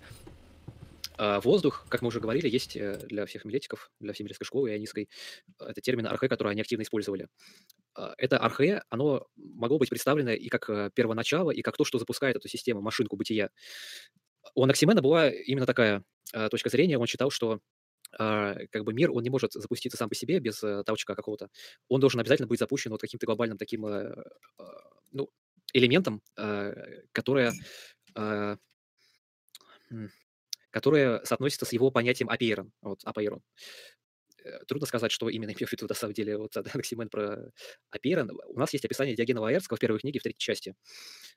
А, считается, что изначально вот эта стихия воздуха не возникла а, так, мне звонят, да, интересно. А, эта стихия воздуха, она не возникла как философский концепт. Это было что-то связанное или с восточными культами, а, то, что мы знаем, например, ну, можем сравнить, по крайней мере, с дыханием руах в еврейской традиции, и то же самое в западно-семитской традиции э, шумеракадского эпоса. Вот это дыхание, которое приводит движение весь космос, бытовало на уровне э, э, такого народного представления у самих милецов, не у философов. Э, сам Анаксимен это объяснял, как считается по доксографам, э, тем, что э, нет ни одного элемента, который по своей характеристике, по своей характерной, характерной э, э, выделяющейся особенности мог бы сдвинуть вот эту сферу для того, чтобы в ней начались какие-то изменения. Э, у него есть, опять-таки, э, такое размытое понимание вот субста- субстанциональности, то есть самого элемента, э, за, за что он отвечает. Но э, этот апейрон, он должен вступать в некое противодействие э, вот с известной видой материи. На самом деле, насчет Анаксимена очень трудно говорить что-то, потому что ну, практически ничего такого не известно про него. Да, один из самых неизвестных э, таких философов. Ну, зато попал в историю философии, значит, э, все же чем-то был интересен. Э, тут в чате пишут, э, опа, Анаксимен-воздух, а Земля кто? Земли не было. Не было, как я понимаю, до сократического философа, который говорил, что там первоначало мира Земля, эм, то есть Землю, скорее, как я понимаю, во вторич... ну, в таком вторичном смысле чаще всего рассматривали ну, как стихию. Э, да, если очень грубо, с огромной натяжкой, с колоссальной, то можно некоторых атомистов отнести к, к такому представлению. То есть формируются некие такие атомарные структуры, неделимые, которые э, формируют такие сгустки, и из этих сгусток, которые вот именно обозначают словом Земля, формируется весь космос с помощью логосов и так далее, и так далее. А вот, кстати, когда говорят про материализм атомистов, можно ли вообще так говорить в том контексте, что а, атомы у атомистов, они вообще представляют из себя физические структуры? Может, это что-то типа чисел у какого-нибудь Пифагора, и они вообще не имеют никакого отношения к физическим вещам? Или все же атомы это вот в таком более физическом смысле употребляется слово? Да-да-да, вот здесь интересно, что вообще все э, как бы участники Милецкой школы и большинство атомистов, они понимали э, глобально вот эту природу как телесное. Там было что-то телесное. Э, позже некоторые философы сделали догадку, что кроме телесного есть еще и пустота, то есть некое пустое пространство, в которое должно распространяться телесное. И как телесное, это, конечно, все объяснялось через некое божественное присутствие. То есть Бог, который представлен или перводвигателем, передвижением, или некой такой первоосновой, в котором растворены вообще все вещи, он должен быть как бы это сказать, э, неким э, демиургом, ну это, я не знаю сейчас, какой синоним привести, который расширяет эту вселенную в пустое пространство. Соответственно, материя, неделимые элементы, они абсолютно материальны. Э, как мы можем, по крайней мере, судить по сравнению. Там у Пикура, у, не знаю, там у Лукреца того же, у Пикурийца. Там пишут про то, что у Эмпидокла четыре стихии. Да, мы ранее об этом сказали, то есть вот Земля, как я понимаю, она если где-то и фигурирует, то вот у Эмпидокла как равноценный элемент наравне с другими элементами, но у Эмпидокла там интереснее, у него просто есть еще любовь и вражда. Эмпидокл — это досократик? Или это уже Да, ну его относит, в принципе. Угу. Можно, можно его отнести, потому что он теми же вопросами занимался. Ну, я думаю, тогда, когда до Эмпидокла дойдем, тогда, собственно, про него и скажем подробнее. Но Эмпидокл у него смесь некая. То есть э, сразу можно оговориться, что Аристотель э, пишет о нем, что э, сам Эмпидокл, он хоспер Анаксимандрус Фейси, он понимает безграничное, так же, как и Анаксимандр. А, но вот эти четыре сущности, они у него доказывают совершенно по-другому. То есть у Анаксимандра нет такого э, аппарата, которым он мог бы это все а, описать э, в том виде, который это есть у Эмпидокова, и Эмпидокова идет дальше. То есть он совсем другой дискурс заводит на тему безграничности а, существования бытия или там, материи или первоначала. Там еще, кстати, в чате спрашивают, логос появляется у кого из досократиков? А, я, я просто на секунду подумал, что это шутка про это, Стермат. А, логос, да, появляется, как только Бог э, мир создается, вот, появляется слово Бога. Это слово Бога. А, логос у них фигурирует, но не как термин логос. А, термин логос, он у стойков. Логосы и сперматические логосы и так далее, и так далее. А вот тут пишут, у Гераклита логос был, разве нет? Там, по-моему, ню, этот, нус. То есть нус и логос, это, как я понимаю, разные вещи. У Демокрита? У Гераклита. А, у Гераклита но в специфическом значении слова логоса, то есть что, э, что мы сейчас можем э, как бы реконструировать, потому что до Сократики могли э, знать под логосом, это некое, а, некое семя, которое брошено в бытие для того, чтобы из него прорастал весь мир. Есть подготовленная почва, мертвая абсолютно, в которой нет ни души, ни духа, ничего. В нее попадает сперматический логос, он прорастает. Это логос. если его использовал, соответственно, кто, Гераклит или Демокрит, то он Гера- использовал Гераклит. по-другому. Мгм. Да. Да, прояснили. Так, ну хорошо. Вот, то, то есть он, по-моему, он даже, да, он его использовал, у него это даже появляется, но он э, понимал его не как э, пролиферацию некой божественной сущности в мир.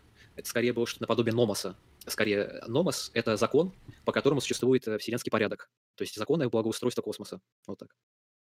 Ну, что-то типа того, что сейчас в современности по аналогии мы можем обозначить как физические законы, некоторые принципы, на основании которых э, там, вообще обустраивается поведение каких-то объектов вселенские. Так, хорошо. Ну, можем тогда к следующим досократикам перейти. Кто у нас там на очереди? Ну, можно, в принципе, про Пифагора поговорить что-то. Или, э, там, не знаю, может, у чата есть какие-то желания. Просто мне кажется, мы всех вообще не охватим.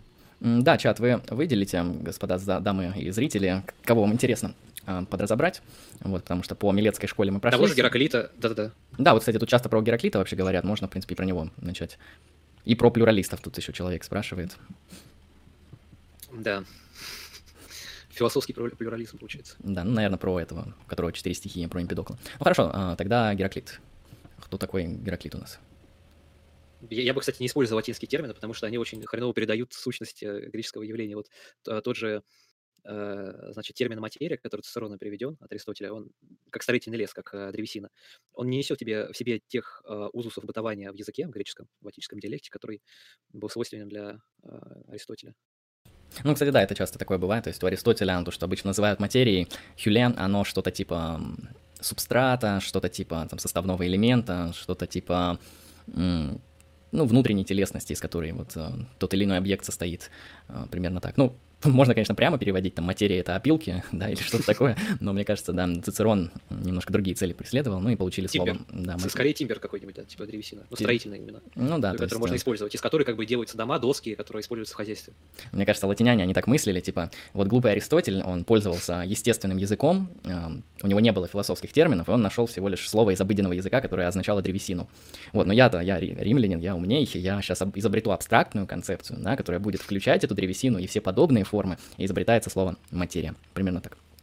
А, ну, это так, скорее, Да-да-да. догадка. Э, Вполне возможно, потому что сам Цицерон вообще после завоевания Рима, э, Римом как бы всей Греции, э, большинство библиотек греческих, оно переехало в Рим, собственно. И удивительным образом получается, что самая крупная библиотека античности в Италии, которая была найдена, это библиотека эпикурейцев.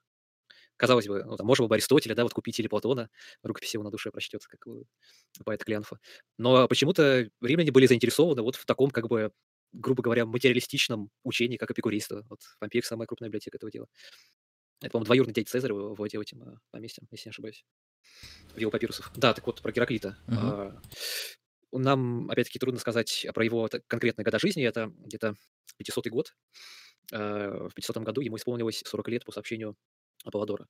И, э, значит, в 503 по всей видимости, 60 по сообщению Диогена Лаэртского. А, Сам этот философ принадлежал к знатному роду, возможно, вел свое происхождение от э, эфесских царей. Э, Эфесские а, правители — это совершенно особый тип людей. Надо говориться, что торговые пути, которые вели в Эфес и позже в Пергам, как центр культуры, а, они облагались дополнительными налогами, за счет чего, за счет такого транзитного экономического сотрудничества, это королевство обогащалось. По всей видимости, за счет этого именно там развивались э, разные ремесла и математика. Математика для того, чтобы вести некий бухгалтерский учет или подобие, и искусство. Эфесская школа, одна из самых первых школ живописи античности, появляется там э, на основаниях математики. Э, Сам Гераклит тоже, э, как известно, знал о Пифагоре, писал о нем, и у него есть э, некоторые математические выкладки, которые могут его связать с э, поздней пифагорейской школой, ну, не поздней, а вот его времени э, пифагорейской школой, которая э, была где-то в том же районе Малайзии. Э, Это нам сообщает Страбон в 14 книге. Да. Соответственно, про его философские воззрения мы можем сказать, что как один из самых ярких представителей э, своего города, он а, разбирался в космических вопросах прежде всего. На, вопросы бытия человека и соотношения космоса, макрокосмоса и микрокосмоса он ответов не давал.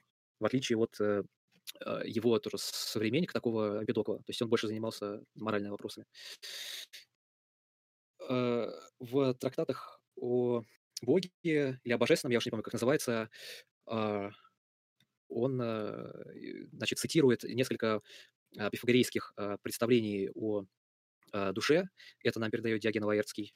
И в целом, как бы его понятие Бога, оно более абстрактно, чем... То есть оно как бы обезличено, оно более абстрактно, чем лично, как, скажем, у его современников.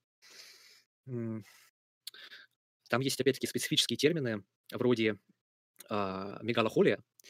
Это то, что Аристотель в своей Никомаховой этике э, цитирует в Гераклите, когда говорит про значит, учение Илиатов.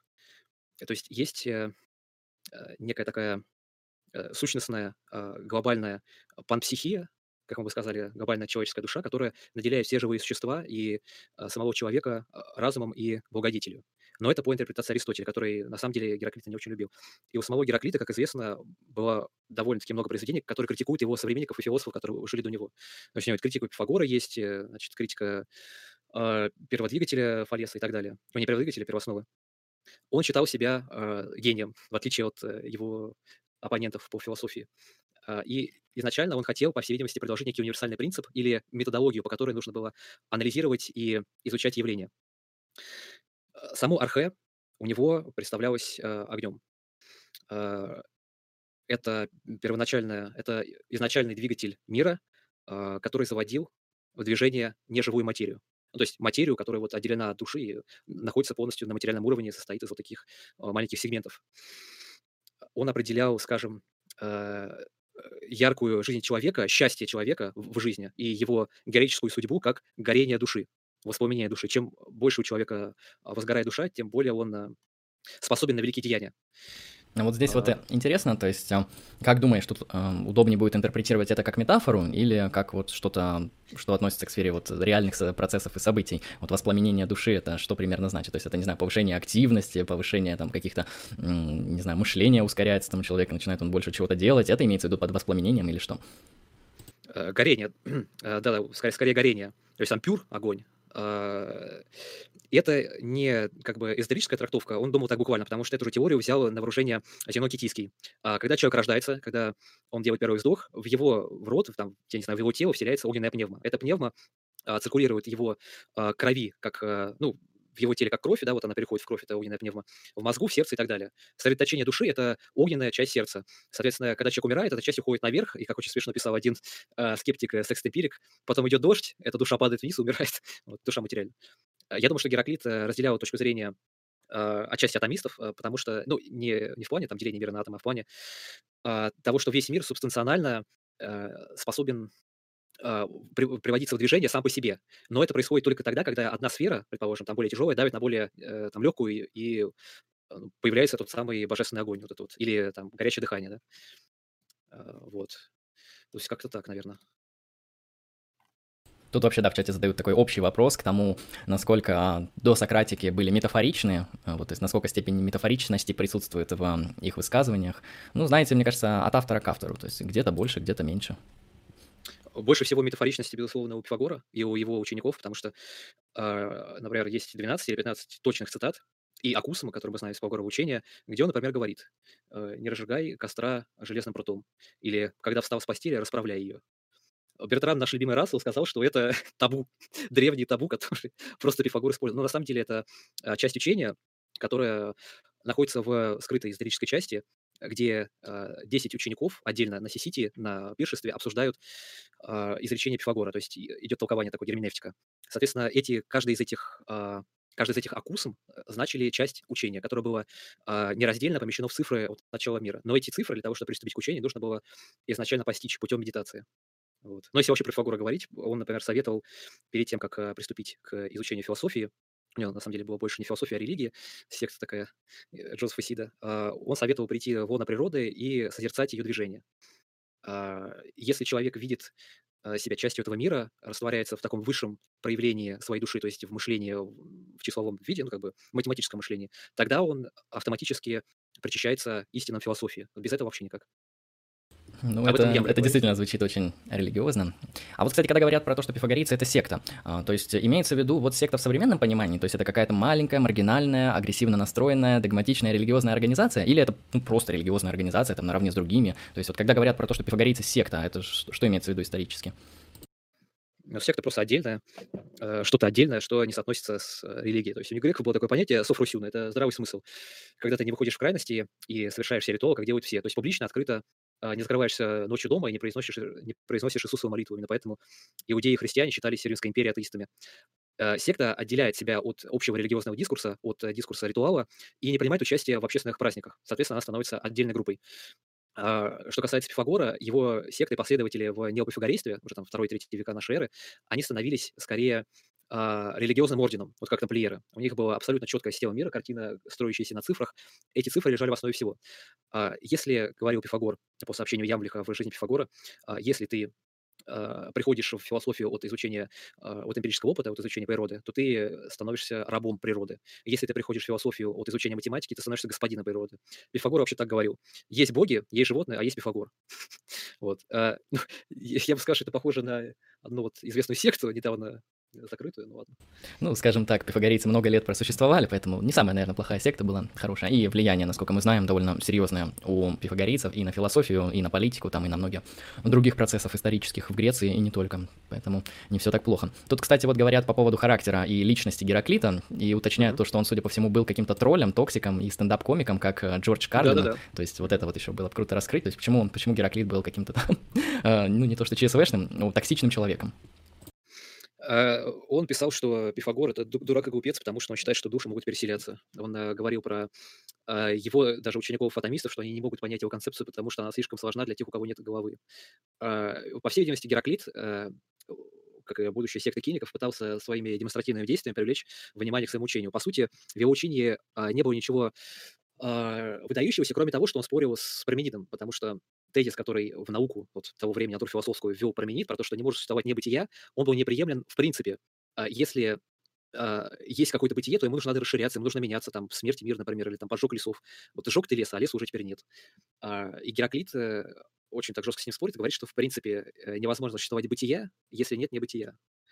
То есть э, споры, не прекращающиеся с представителями фигурейской школы, возможно, даже донос на них писал, заканчиваются тем, что он пишет э, а, книгу, а, которая позже попадает э, к Аристотелю, видимо, в его корпус, э, как утверждение гномой, где он в безапелляционной форме утверждает принципы существования космоса. Вот настолько он тролль, который вообще не сомневался в своих словах.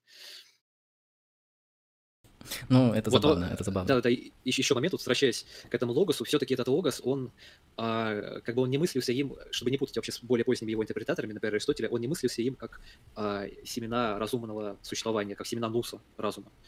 Вот, поэтому э, его интерпретация вот как оппонента, такого мертвого оппонента уже со стойками, она вообще не выдерживает критики. То есть тут довольно-таки сложно об этом говорить. Кстати, я насколько помню, Гераклит, э, он какую-то знаменитой политической карьерой или что-то подобное у него было в его вот гражданской сфере, в сфере там реализации политики, он или отказывался от нее, или как-то ее проводил, я вот не помню. Вот этот момент, если можно раскрыть из его да биографии. Нет, наоборот, он же наоборот, типа, я же говорю, что он был типа из рода царей. Да, да, да, вот точно. И э, как, да, да, как, как наследник э, трона в Эфесе, он, в принципе, мог бы претендовать на то, чтобы стать царем, но он в какой-то момент отказался от всего, от своего ну, родства с этими значит, царскими эпигонами и начал заняться философией. Он говорит, что вообще занятие философией отличает человека от животного. А, что-то такое, ну, не точная цитата. Поэтому а, вообще занятие любой мыслительной деятельностью для него было важнее, чем а, приобретение богатств и всякого такого накопления. Вот, это тоже играет такую важную роль в плане описания его личности, потому что, ну, знаете, не каждый человек готов отказаться от царских кровей, от вот такого вот будущего, которое было ему с легкостью доступно, потому что ему повезло так, и предпочесть всему этому философию. Э, философию специфическую, философию интересную, но философию... Да, и он, и, и при этом он был самостоятельным, максимально самостоятельным философом, он не принадлежал никакой школе, он вообще отстранялся, остерегался даже каких-то других философов, э, то есть максимально такой, ну, философия жизни, что ли, можно сказать, древняя такая, знаете, отчасти Ницше. А, вот. И, и даже если не ошибаюсь, возможно, это байка из Аполлодора о том, что а, он принял зороастризм под конец жизни. Вот. Надеюсь, что байка. Так говорил Саратустр. Ему приписывают, что он создал диалектику. Да, есть такое. Диалектика нужна была для того, чтобы сформировать э, риторику, э, отличить ее от логики и на основании этих трех дисциплин построить этику. А диалектика, э, в его понимании, это это риторические приемы, которые а, грубо говоря, опираясь на законы логики, должны привести от начального пункта а, исследования к э, конечным выводам, которые уже им были заявлены в начале. То есть не та диалектика, которую можно понять, вот тому же Гегель, например, у него там отличается. Э, да, есть у него... Ну, диалектика, она скорее как научный метод рассматривалась, метод того, как нужно выстраивать мышление в отношении тех или иных вопросов для поиска истины, собственно, по этим вопросам. Да, потому что Гегель, он диалектику антологизирует, и он понимает ее не в смысле ведения дискуссий, а в смысле того, как мир устроен и как мир развивается. У древних философов это было немножко не так. Вот взять э, тех же восприемников э, учения о диалектике, учения о методе диалектики как методе э, научного познания у стоиков. Они использовали как метод научного познания. Они говорили, что есть, э, скажем, дерево, да, на котором растет яблоко. Вокруг этого дерева стоит э, забор. Забор — это логика, само дерево — это физика, а яблоко — это этика. Каждая эта часть не может быть разделена, и каждая из этих частей является а, обоснованием одна другой. То есть она может восходить наверх, а может, наоборот, спускаться вниз. И это скорее что-то наподобие современной теологии а, в той части, которая а, соприкасается с холастикой. То есть диалектика, которая должна доказывать, а не призвана выяснить истину. Вот. Как-то так. То есть риторические приемы и все остальное. Ну, кстати, вот э, ты ранее упомянул о разнице риторики, диалектики и логики. Э, то есть если нам как-то их разграничивать в контексте вот э, античности, как это сделать? Потому что люди, они часто смешивают одно с другим. То есть я бы это, наверное, разграничил так, что ну, диалектику мы только что описали. Риторика — это, наверное, методика выступлений публичных, различных, работа на публике, навык конкретно подачи речи, подготовки текстов и так далее, там логос, это пафос и так далее. Это скорее риторика. И логика, как я понимаю, это что-то, что имеет свое начало уже в Аристотеле и обосновывает некоторые такие вот основные принципы правильного, смысле истинного мышления, то есть конкретные работы с теми или иными мыслительными операциями, которые описывает Аристотель, еще неформально. Угу, да, ну логика, логос, как бы все позднее уже как бы кристаллизуется, сформируется. А, риторика, да, с диалектикой мы уже выяснили, риторика — это э, некое красноречие, которое должно было работать как убеждение. А, если не ошибаюсь, Аристотель говорил, что это «paethus demiurges», то есть... Искусство убеждения? Да, да, да. То есть некая а, работа убеждения или что-то такое, форма работы убеждения. Соответственно, а, для того, чтобы человека победить в риторической схватке, нужно было обладать вот этими тремя элементами, которые вы сказали, там, пафос, И для того, чтобы э, сформировать э, четкие законы риторики, понадобилось где-то два столетия, начиная от Эмпидокла, который все дело вел, э, и Э, некоторые, кстати говоря, приписываемые к э, досократикам софисты, также используют эти методы. Э, в частности, вот у Горги есть такой трактат о э, приличном случае, или как-то так, о надлежащем случае Периту Кайру, в котором он описывает э, что предмет не должен быть обозначен никак иначе, как он есть, то есть не без всяких вводных фраз и эфемизмов. У Демосфена это получило такое внешнее риторическое выражение там, статус, ну, то есть э, статика, э, как человек должен себя э, вести ну, в плане тела, там, язык жестов и так далее. Например, он говорил, что в риторике, если солдат в своей речи э, показывает э, на раны, то есть он бьет себя поляшком, я не знаю, это, наверное, значило что-то такое очень ужасное, и показывает свои раны, то значит, он недостоин риторического учения. Э, нужно было работать только словом и минимальным количеством жестов, там, не переходить грани. Э, для, соответственно, высоких таких э, возвышенных Э, риторических приемов э, использовались э, методы дифирамб. Это такая песня, восхваляющая Бога или героя, или человека. А, вот. А для известной как бы, инвективы, для обвинительной речи на суде или там, в народном собрании а, использовалась оратиона, то, что называется у Цицерона. Вот у него есть несколько прекрасных совершенно э, речей против Катерины, там, «Гуус катандам абутере Катерина патиентия ностра», э, в которых он использует приемы Демосфена. Да, вот риторика так работает. Ну и логика, да, она, в принципе, так, как вы сказали, она э, формирует э, с помощью слов, с помощью логики языка э, некие интеллигибельные, доступные для всех э, понятия, которые соотносятся с... Ну, не понятия, а, а связи, которые э, соотносятся с логикой речи. Вот об этом пишет Секс Эмпирик э, в э, значит, своем произведении против риторов. У него прям целая книжка отдельно есть. Слил, наверное, риторов. Да, были, были времена.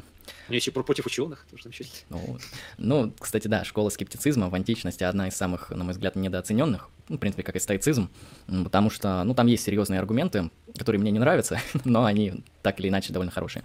Э, там у того же секста эмпирика довольно важные есть кейсы, которые там уже в историю эпистемологии войдут как а, такие действительно фундаментальные проблемы познания. Так, и, собственно, я бы еще хотел, знаешь, как поговорить про Эмпидокла, потому что тут просили про четыре стихии а, и, собственно, любовь и вражду, и потом вот, собственно, пройтись по чату.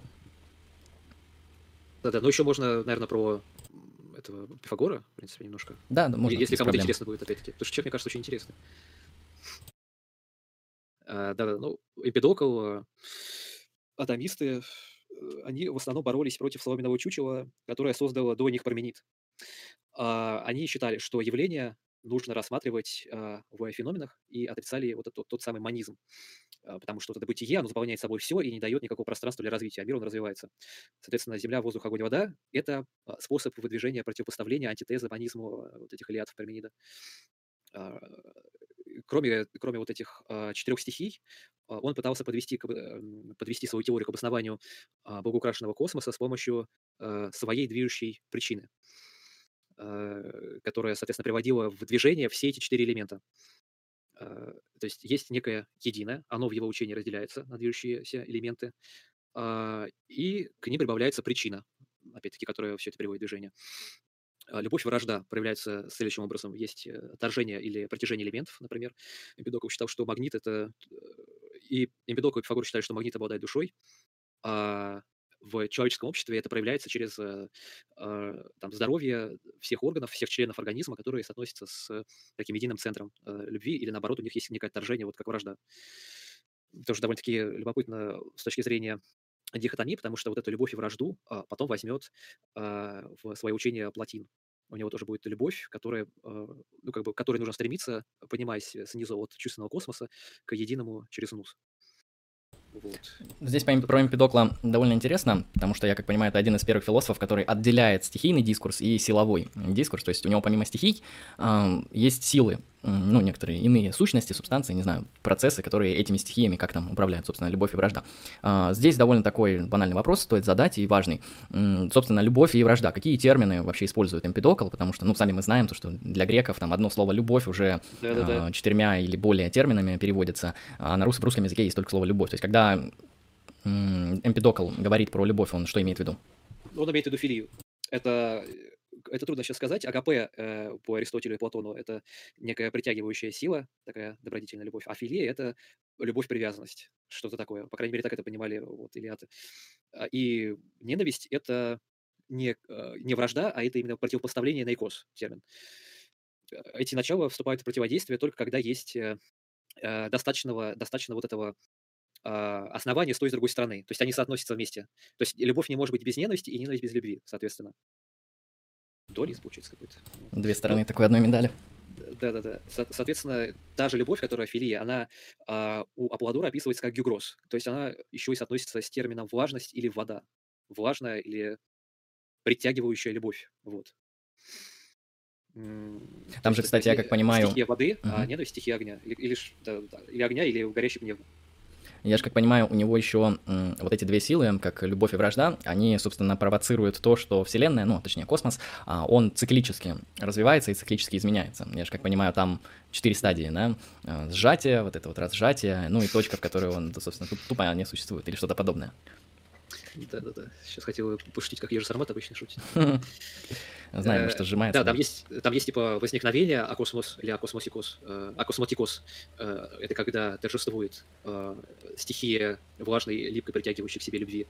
Потом это стадия формирования космоса, когда формируются миры и, собственно говоря, вот наполнение. Это переход от любви к ненависти, когда элементы начинают отделяться и категоризируются в феноменах. А Потом, соответственно, победа или как-то там доминирование вот этого э, найкос, э, когда все элементы, которые были созданы любовью, э, филией, они начинают распадаться. И последняя стадия, когда они обратно переходят от ненависти к любви, э, это вот стадия формирования э, известного тогда эпидоку мира. Так. То есть это ста- стадия там, животных, растений и так далее, потому что у нее тоже есть отчасти тоже, можно сказать, эволюционные идеи, которые связаны с архе, о возникновении и пролиферации мира. Мгм.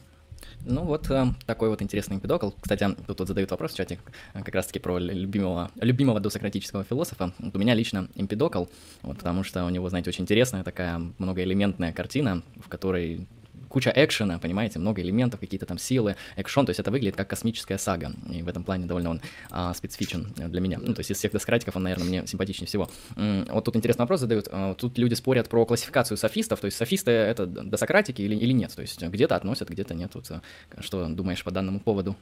Ну, я уже сказал, что типа в классическом варианте и э, там философии стадис, да, и а, в антиковедении э, их вычеркивают оттуда.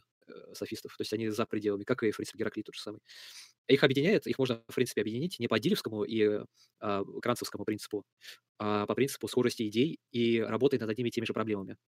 Соответственно, софисты вообще этим не занимались, они занимались совершенно иной проблематикой, которая скорее больше тяготеет к Сократу. Вот Сократ и софисты, там, известные Горгии, да, и так далее, вот они, да, действительно, э, ну, больше имеют, скажем так, общего. То есть э, нет уже э, занятия глобальными вопросами, это больше работа с убеждениями, работа с, ну, с благом там и какими-то понятиями абстрактными, которые вот у Платона э, формируют мир идей. Вот, наверное, так. Ну, я даже не знаю, по каким принципам их можно туда отнести. Вот так, если грубо говоря. Они, как понимаю, исторически тоже были не совсем до Сократа, потому что они были либо во время, ну, в общем, у них там даже и темпорально они в одно время, и по проблематике проблемы совсем совершенно другие, и степень обоснования у них иного характера. Ну, то есть тут они в досократике действительно очень тяжело вписываются софистам.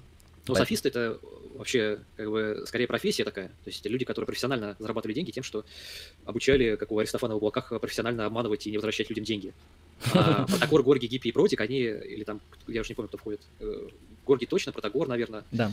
С Гиппием, наверное, не уверен, но тоже, наверное, туда входит. Они, э, хотя там диалог есть, ну ладно, э, они скорее имели каждый свой отдельный уголок философии, вот, и этот философский дискурс у них служил для доказательством или для убедительности их риторических навыков.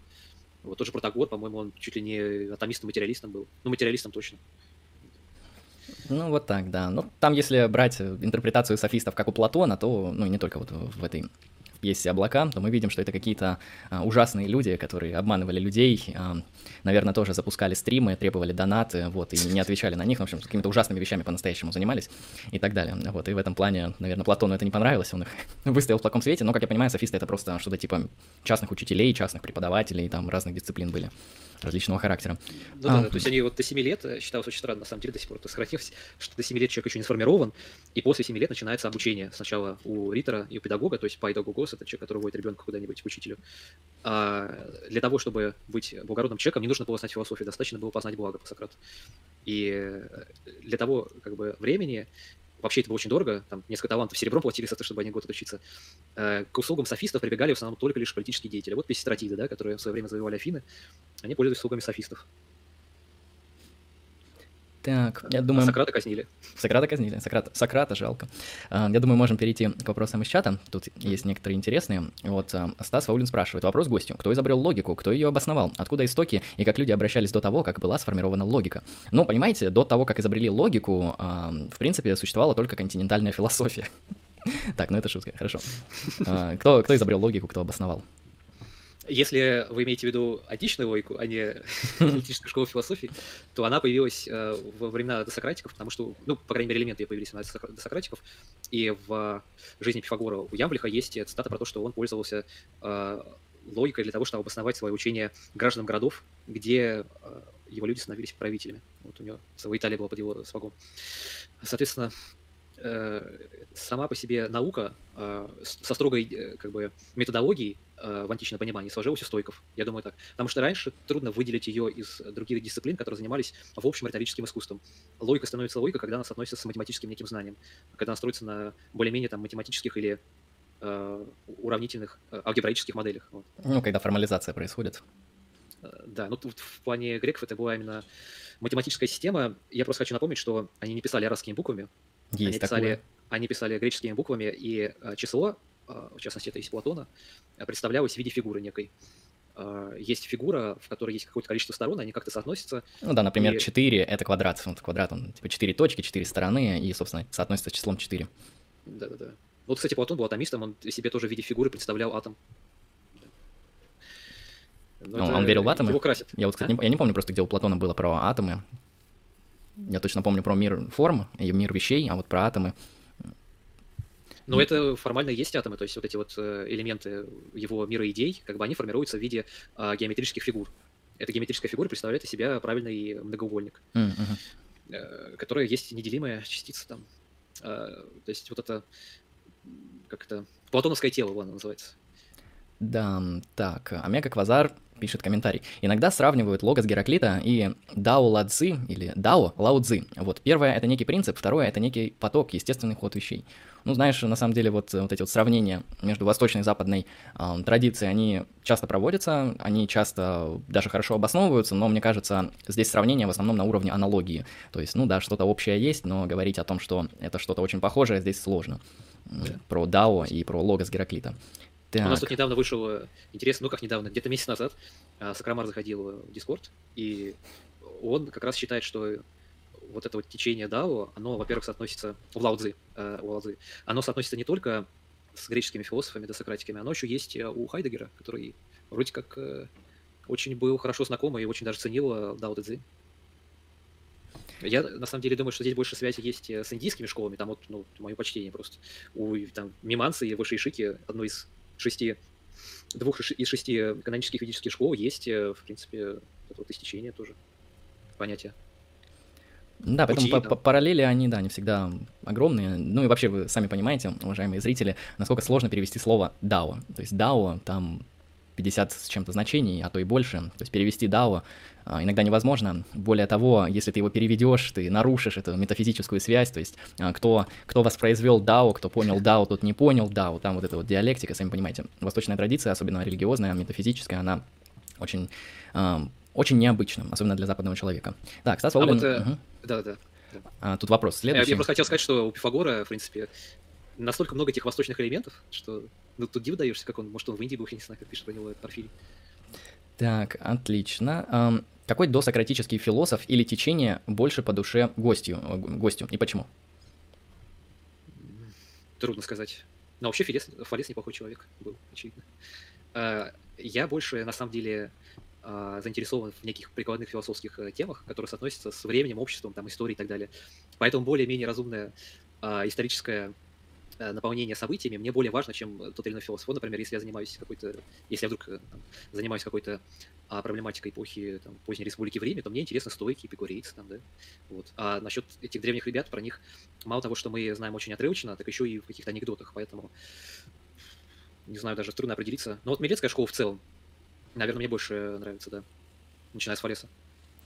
Милецкая действительно интересное. Ну, не знаю, у меня тоже такое вот чувство всегда возникало, когда начинаешь изучать досократическую философию, Милеции как-то вот попонятнее. Там еще есть интересный автор, который писал поэмы Ксенофант, по-моему, и вот у него есть э, критика антропоцентричного понимания божества. Вот это тоже типа прикольно, но так, а, не особо глубоко, типа... Ксенофан, да.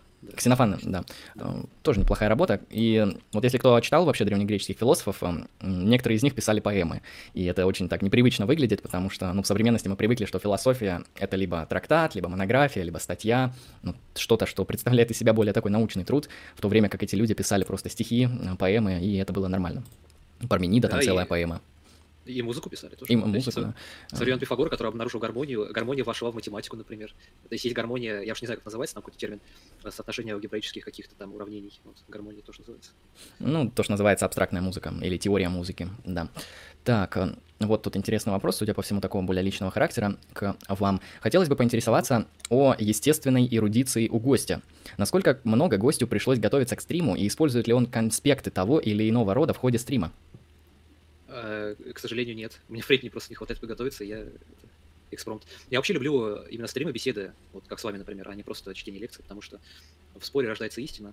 Ну, ну плюс-минус, да, дискуссии удобно вести, там я общался с человеком, который изучал психологические особенности дискуссии. Он, по-моему, по этой докторскую писал, ой, не докторскую, кандидатскую.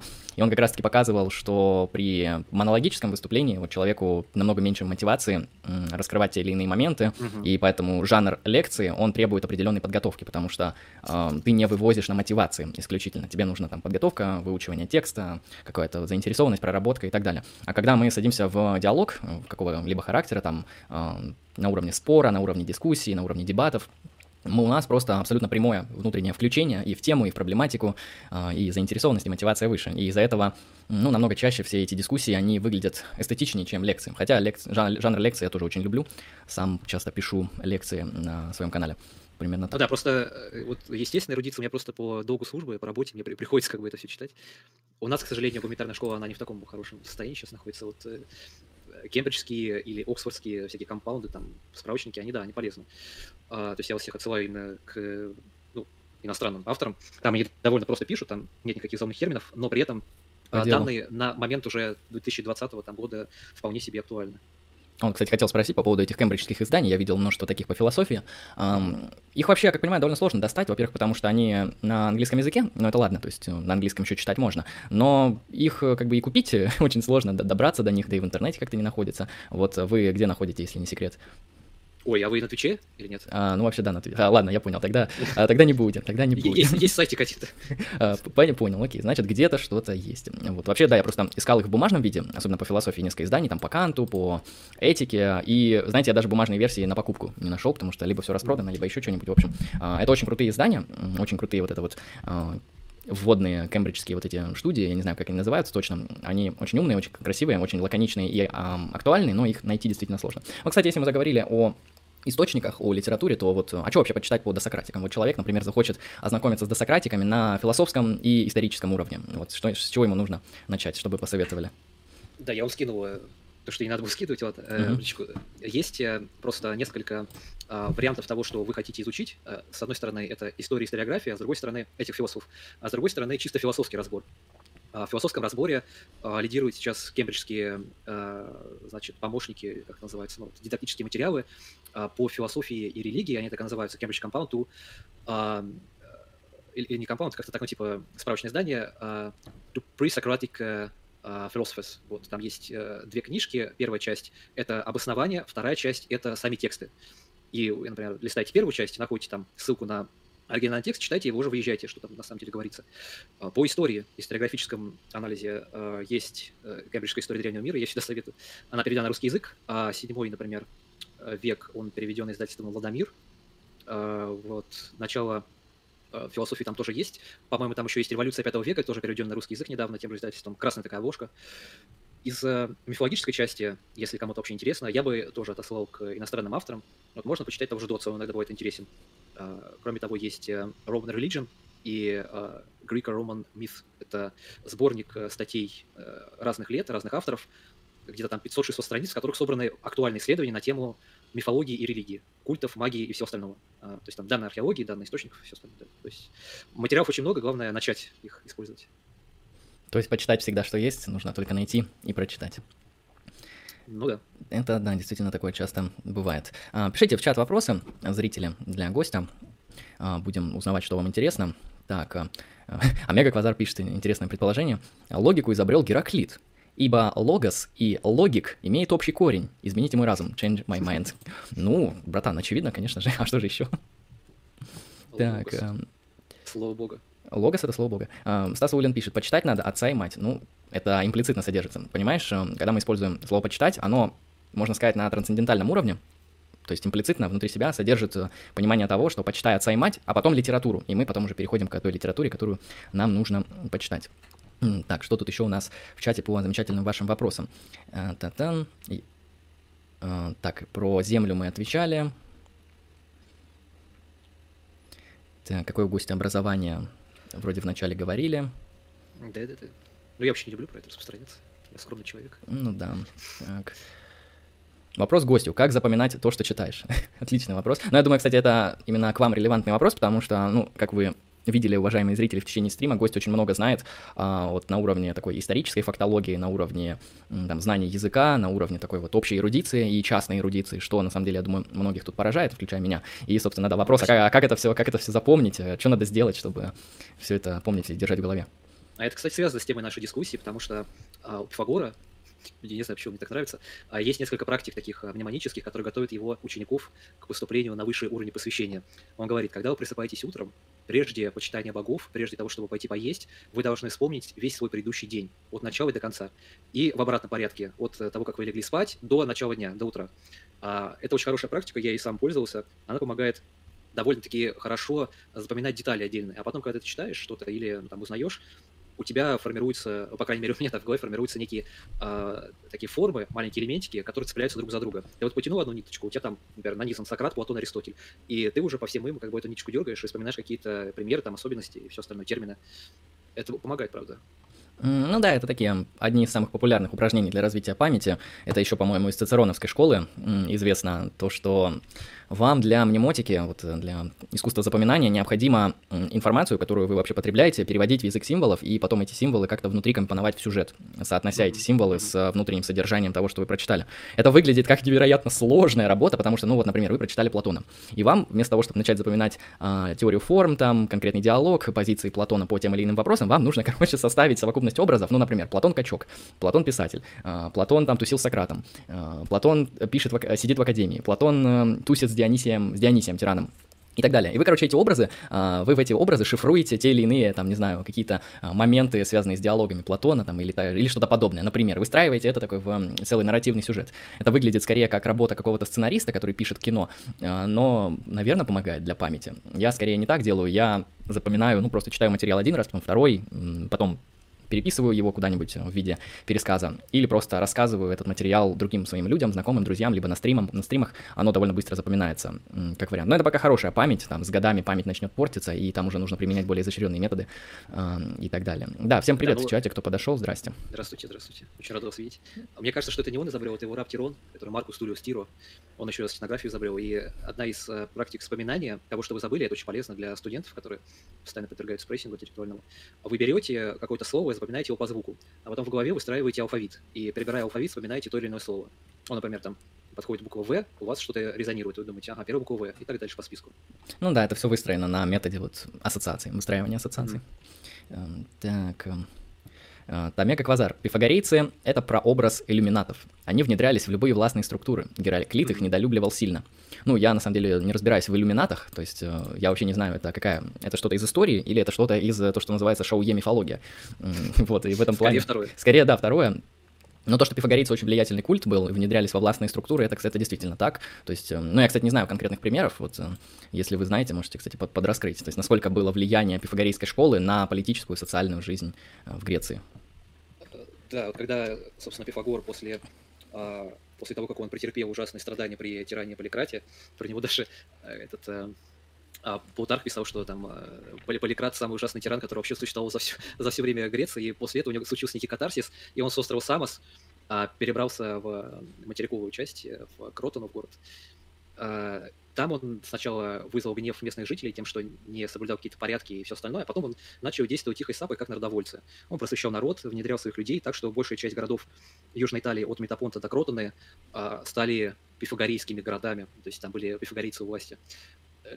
Э, это прекратилось как раз в тот момент, когда Пифагора начали преследовать, и даже там есть легенда, байка, что, мол, ну, вы знаете, что у Пифагора было запрещено есть бобы и вообще как-то их там мять и все остальное, потому что в бобы вроде как переселяются души людей, метапсихоз. Да, да. Я, кстати, вообще замечал то, что вот эта вот, э, ну не догма, а, наверное, религиозная норма, не есть бобы, она каким-то образом пробралась в Россию 21 века, потому что я общаюсь со своими знакомыми, я спрашиваю, вы любите там фасоль, чечевицу? Они говорят, нет, мы это мало тоже ненавидим, если она дома каким-то образом окажется, мы в окно это выкинем к чертовой матери. То есть каким-то образом у людей абсолютно токсичное отношение к бобам, вот я с ними не согласен. Я в этом плане антипифагореец, я постоянно ем фасоль, замечательная вещь, всем советую. Да, вот если вы любите гладиаторов, они тоже фасоль только ели. Что думаете, они, такие здоровые? Они были вегетарианцами. И вот, например, фамилия известного человека, это Церон, она происходит от названия бобов внутренних. Да, и по сути, а, вот эта вот э, пифагорская, пифагорейская его как бы жизненная позиция относительно растений, животных, женщин а, выделялась на фоне того, что происходило вокруг. То есть люди были довольно-таки дикие. Они говорили, вот, ну, там, женщина в народном собрании Аристофана, да, вот им это было смешно. Пифагор вел лекции для женщин, он вел лекции для животных, да, собирал животных и читал им свои трактаты. А это все вызывало не то, что такой э, религиозный страх и трепет перед ним, а скорее говорило о том, что этот человек был совершенно другой культуры. Он появился или раньше своего времени, или вообще не должен был появиться в Италии.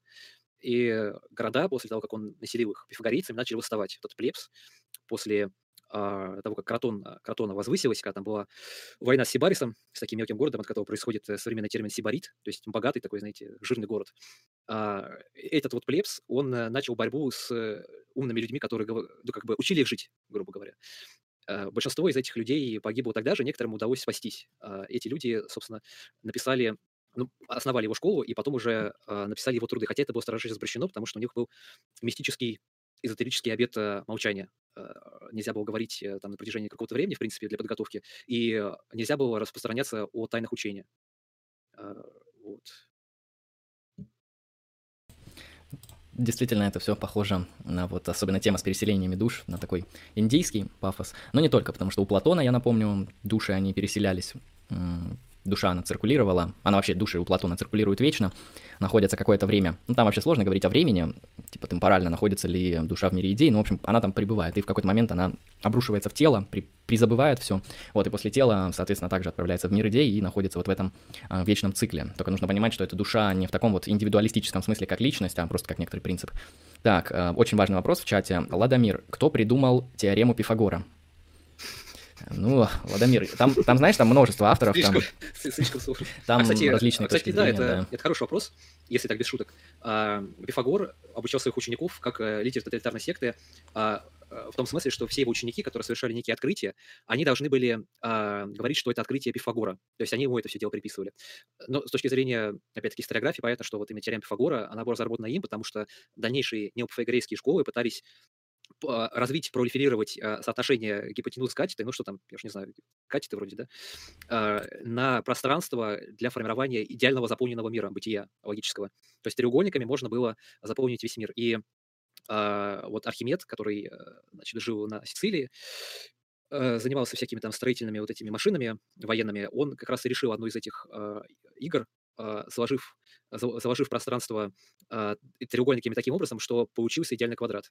Вот. Ну, там какие-то особенности есть, э, я точно не помню. Но там была какая-то игра, которая называлась Тамахион, чтобы выложить, ну, как пазл такой, древнегреческий пазл.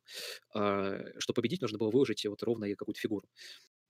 И явно Пифагор интересовался треугольниками. Говорят, что у Плутарха а, египтяне гордились тем, что Пифагор, побывав у них, разработал свою идею а, треугольника, увидев тень от пирамиды. То есть он высчитал размер пирамиды, высоту пирамиды по ее тени.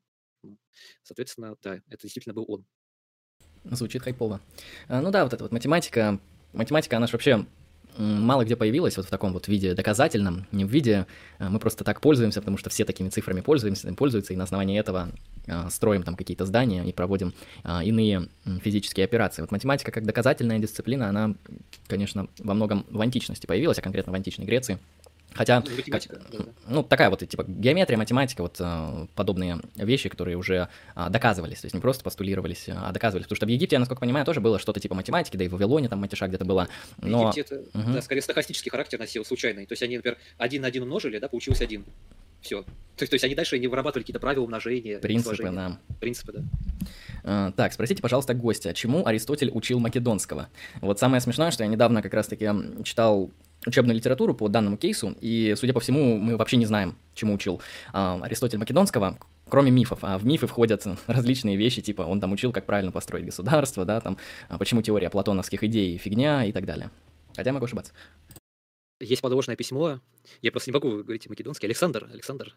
То есть македонский, это мы сейчас придумали, что он... э, Лучше говорить Александр Македонский или просто Александр. Есть э, письмо, которое считается подделкой, письмо Аристотеля Александру, где а, тот, ну, как бы учитель, уже такой седоб- э, седобородый и седовласый старец учит его, а, как правильно распорядиться его империей, уже после битвы при Гавгамелах, и, мол, говорит, а, если ты не вернешься к тому, чтобы устроить свое государство в Греции, ты потеряешь э, свою империю. Это приводит еще Ариан э, в своем а, походе Александра, короткая такая книжечка. Вот он ссылается еще на более э, старших авторов, которые вместе с Александром, собственно, и ходили туда. И считается некоторыми исследователями, опять-таки, на уровне гипотезы, что э, Александр как-то смог подискутировать с гимнософистами, с голыми философами, которые были буддисты, видимо, не джайны, а, и э, исходил из э, аристотелевских позиций про значит, э, основание суждения, ну, как бы, а, типа, о наличии, о, наличии предмета суждения с ними. Вот там просто короткий фрагментик есть, буквально там несколько строк про то, что ему ответили, что сам сказал Александр. А, Да, такой случай был. А так все это мы знаем по косвенным принципам. Он встречался, например, с Диогеном, Александр, да? Вот, тоже. Диоген ему сказал, не сгораживай мне солнце. То есть Александр был довольно образованным человеком. А там была речь про гимнософистов, да, я правильно услышал? Да-да-да, гимнософисты. Гимнософисты, да, неплохо, звучит красиво. А, Да, вообще, на самом деле, меня это слово триггернуло, потому что у нас в чате есть подписчик с ником гимнософист, вот, А, и теперь я знаю, откуда он, то есть откуда он прибыл, из какого временного промежутка. В общем, гимнософист, тебя раскрыли. Так, вопрос. А, Маргот, но как же? Македонский разве не его фамилия? Три смайлика.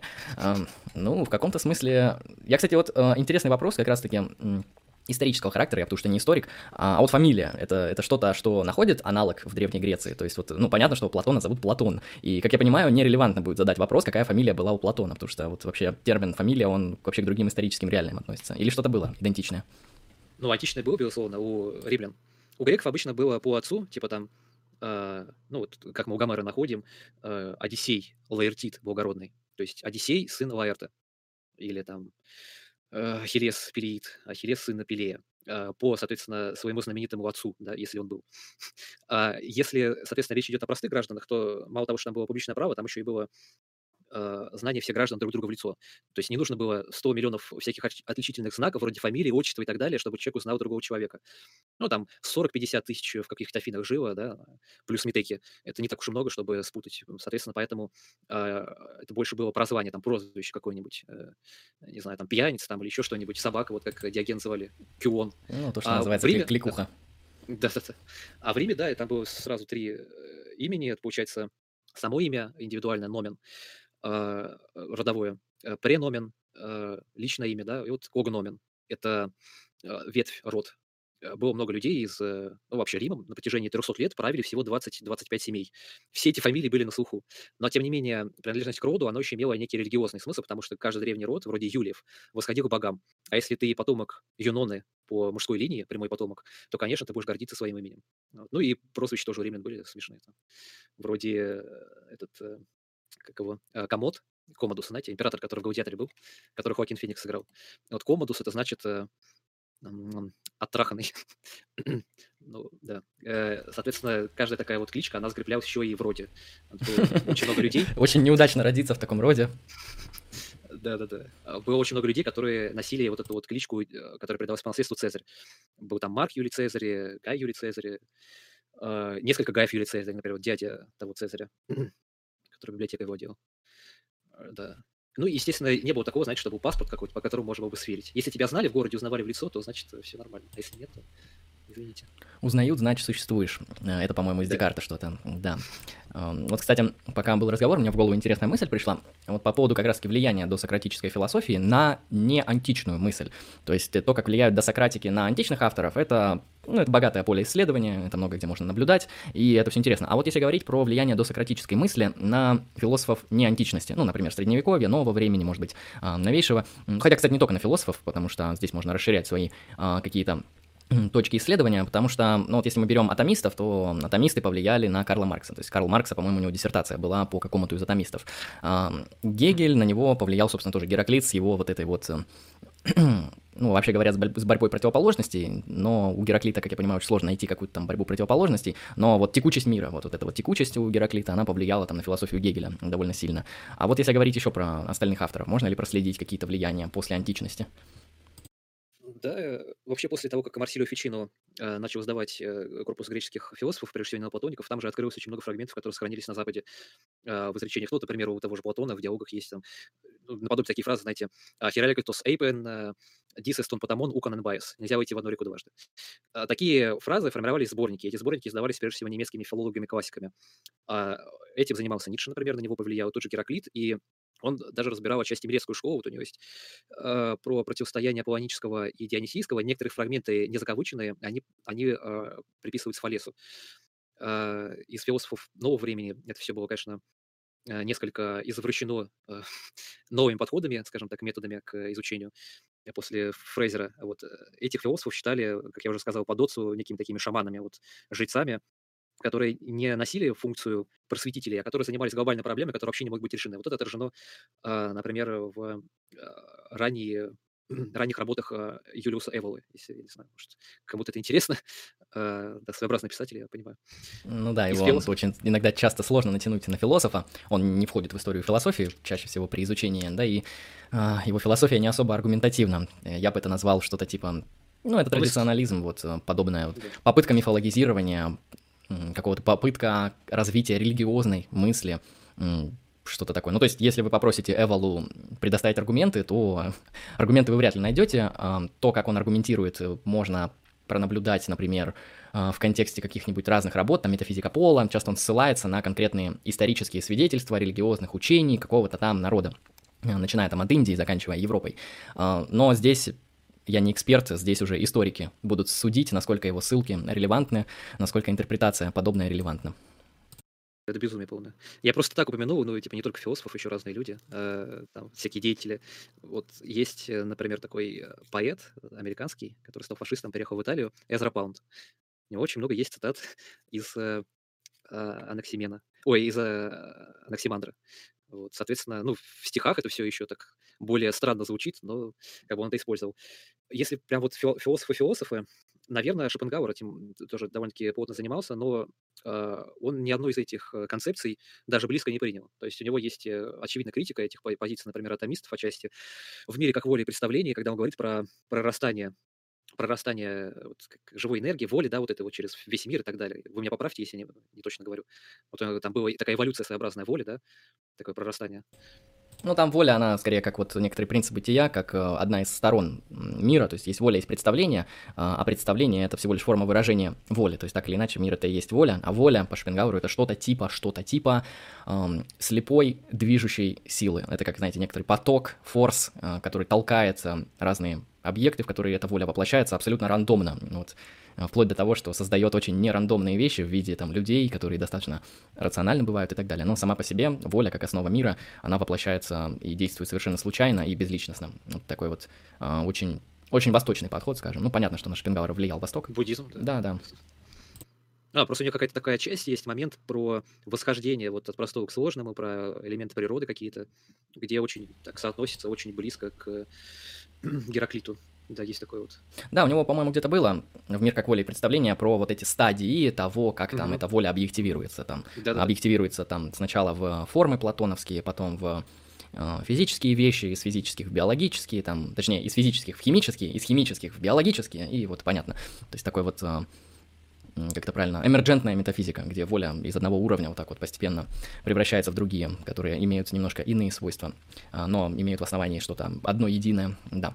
Ну да, как мы видим, что древнегреческие, сейчас э, скажу, а, древнегреческие философы, древнегреческие вот досократические мыслители, они повлияли не только на Карла Маркса и Гегеля, то есть, как видим, их влияние именно не только с точки зрения такого культурного как, знаете, как знание своих корней, но и вот на какие-то и философские теории повлияли, и не только и на поэтов, и на политиков, что интересно. Да-да-да. Еще, по-моему, Поппер, у него есть какая-то работа, а, называется «Возвращаемся к десократикам» или что-то такое, где он говорил про а, то, что Милецкая школа была очень близка к современным эволюционистам, к современному ему, Попперу, эволюционистам. Что они говорили, вот люди происходят из э, более простых форм, и очевидно, что люди не самозародились, и это вот не какая-то глина, Инкиду какой-нибудь, э, из которой боги сформировали человечество. Ну и, конечно же, великая, самая могущественная, то, к чему стремилась вся история вообще философии, интерпретация до Сократиков с точки зрения Бертрана Рассела. Вот именно с нее мы все вам советуем начинать, чтобы понять, как не надо делать, потому что то, как Бертран Рассел поступает с досократиками, это, конечно, это, конечно, не то, что он делает с Фридрихом Ницше и Средневековьем. То есть э, в главе про Средневековье, в своей работе «История западной философии», он, ну вот, мягко говоря, пишет, что веруны тупые, там, а я вот умный и так далее. Это выглядит э, как троллинг. Вот. Ну, судя по всему, Рассел, он, когда писал свою работу, он э, добавлял определенную долю иронии умышленно, поэтому здесь можно сразу понять, что Рассел не претендует на научность, а претендует на, ну, на развлечение, на некоторое литературное прочтение истории философии. Как-то так. Постмодерн получается. Ну, в каком-то смысле, да. Вот. Он играет с читателем играет с читателем, но проиграл. Э, так, хорошо. Так, ну что, господа в чате, задавайте вопросы, и я думаю, мы скоро будем заканчивать, потому что уже почти три часа сидим. Э, вот, поэтому пока в чате люди попридумывают свои вопросы, собственно, можете пока рассказать про какие-то, может, будущие анонсы на ваших проектах, про будущие планы там и так далее, чем вообще там будете в интернете заниматься. Ох, ну вы, конечно, задали вопрос. Да, мне как-то раз тоже э. такое задали, я такой, блин, столько всего, я пока перечислю, ну, тогда что-нибудь магистральное даже не знаю, ну вот хотелось бы побольше каких-то совместных а, тоже стримов сделать с э, философами, с историками, с каким-нибудь. А, на тему искусства, кстати, было бы интересно поговорить. А, ну так, в основном у нас канал пускает видео по античности, а, там, греческий театр, искусство, живопись, а, ну, авангард, все остальное. А, в плане публикации статей каких-то около научных, ну, то есть не в прям жестком научном таком, знаете, рецензируемом а, издании и перепечатанном ВКонтакте, а просто вот отчасти научпопных а, на тему философии, тоже истории. Я думаю, что очень много есть э, таких форматов, которые мы, может быть, еще не видим, но они есть, э, которые можно было бы использовать. Там вроде тех же каких-то видео, не знаю, форматов, съемки каких-то мини а, не знаю, зарисовочек каких-то, ну, знаете, сценки.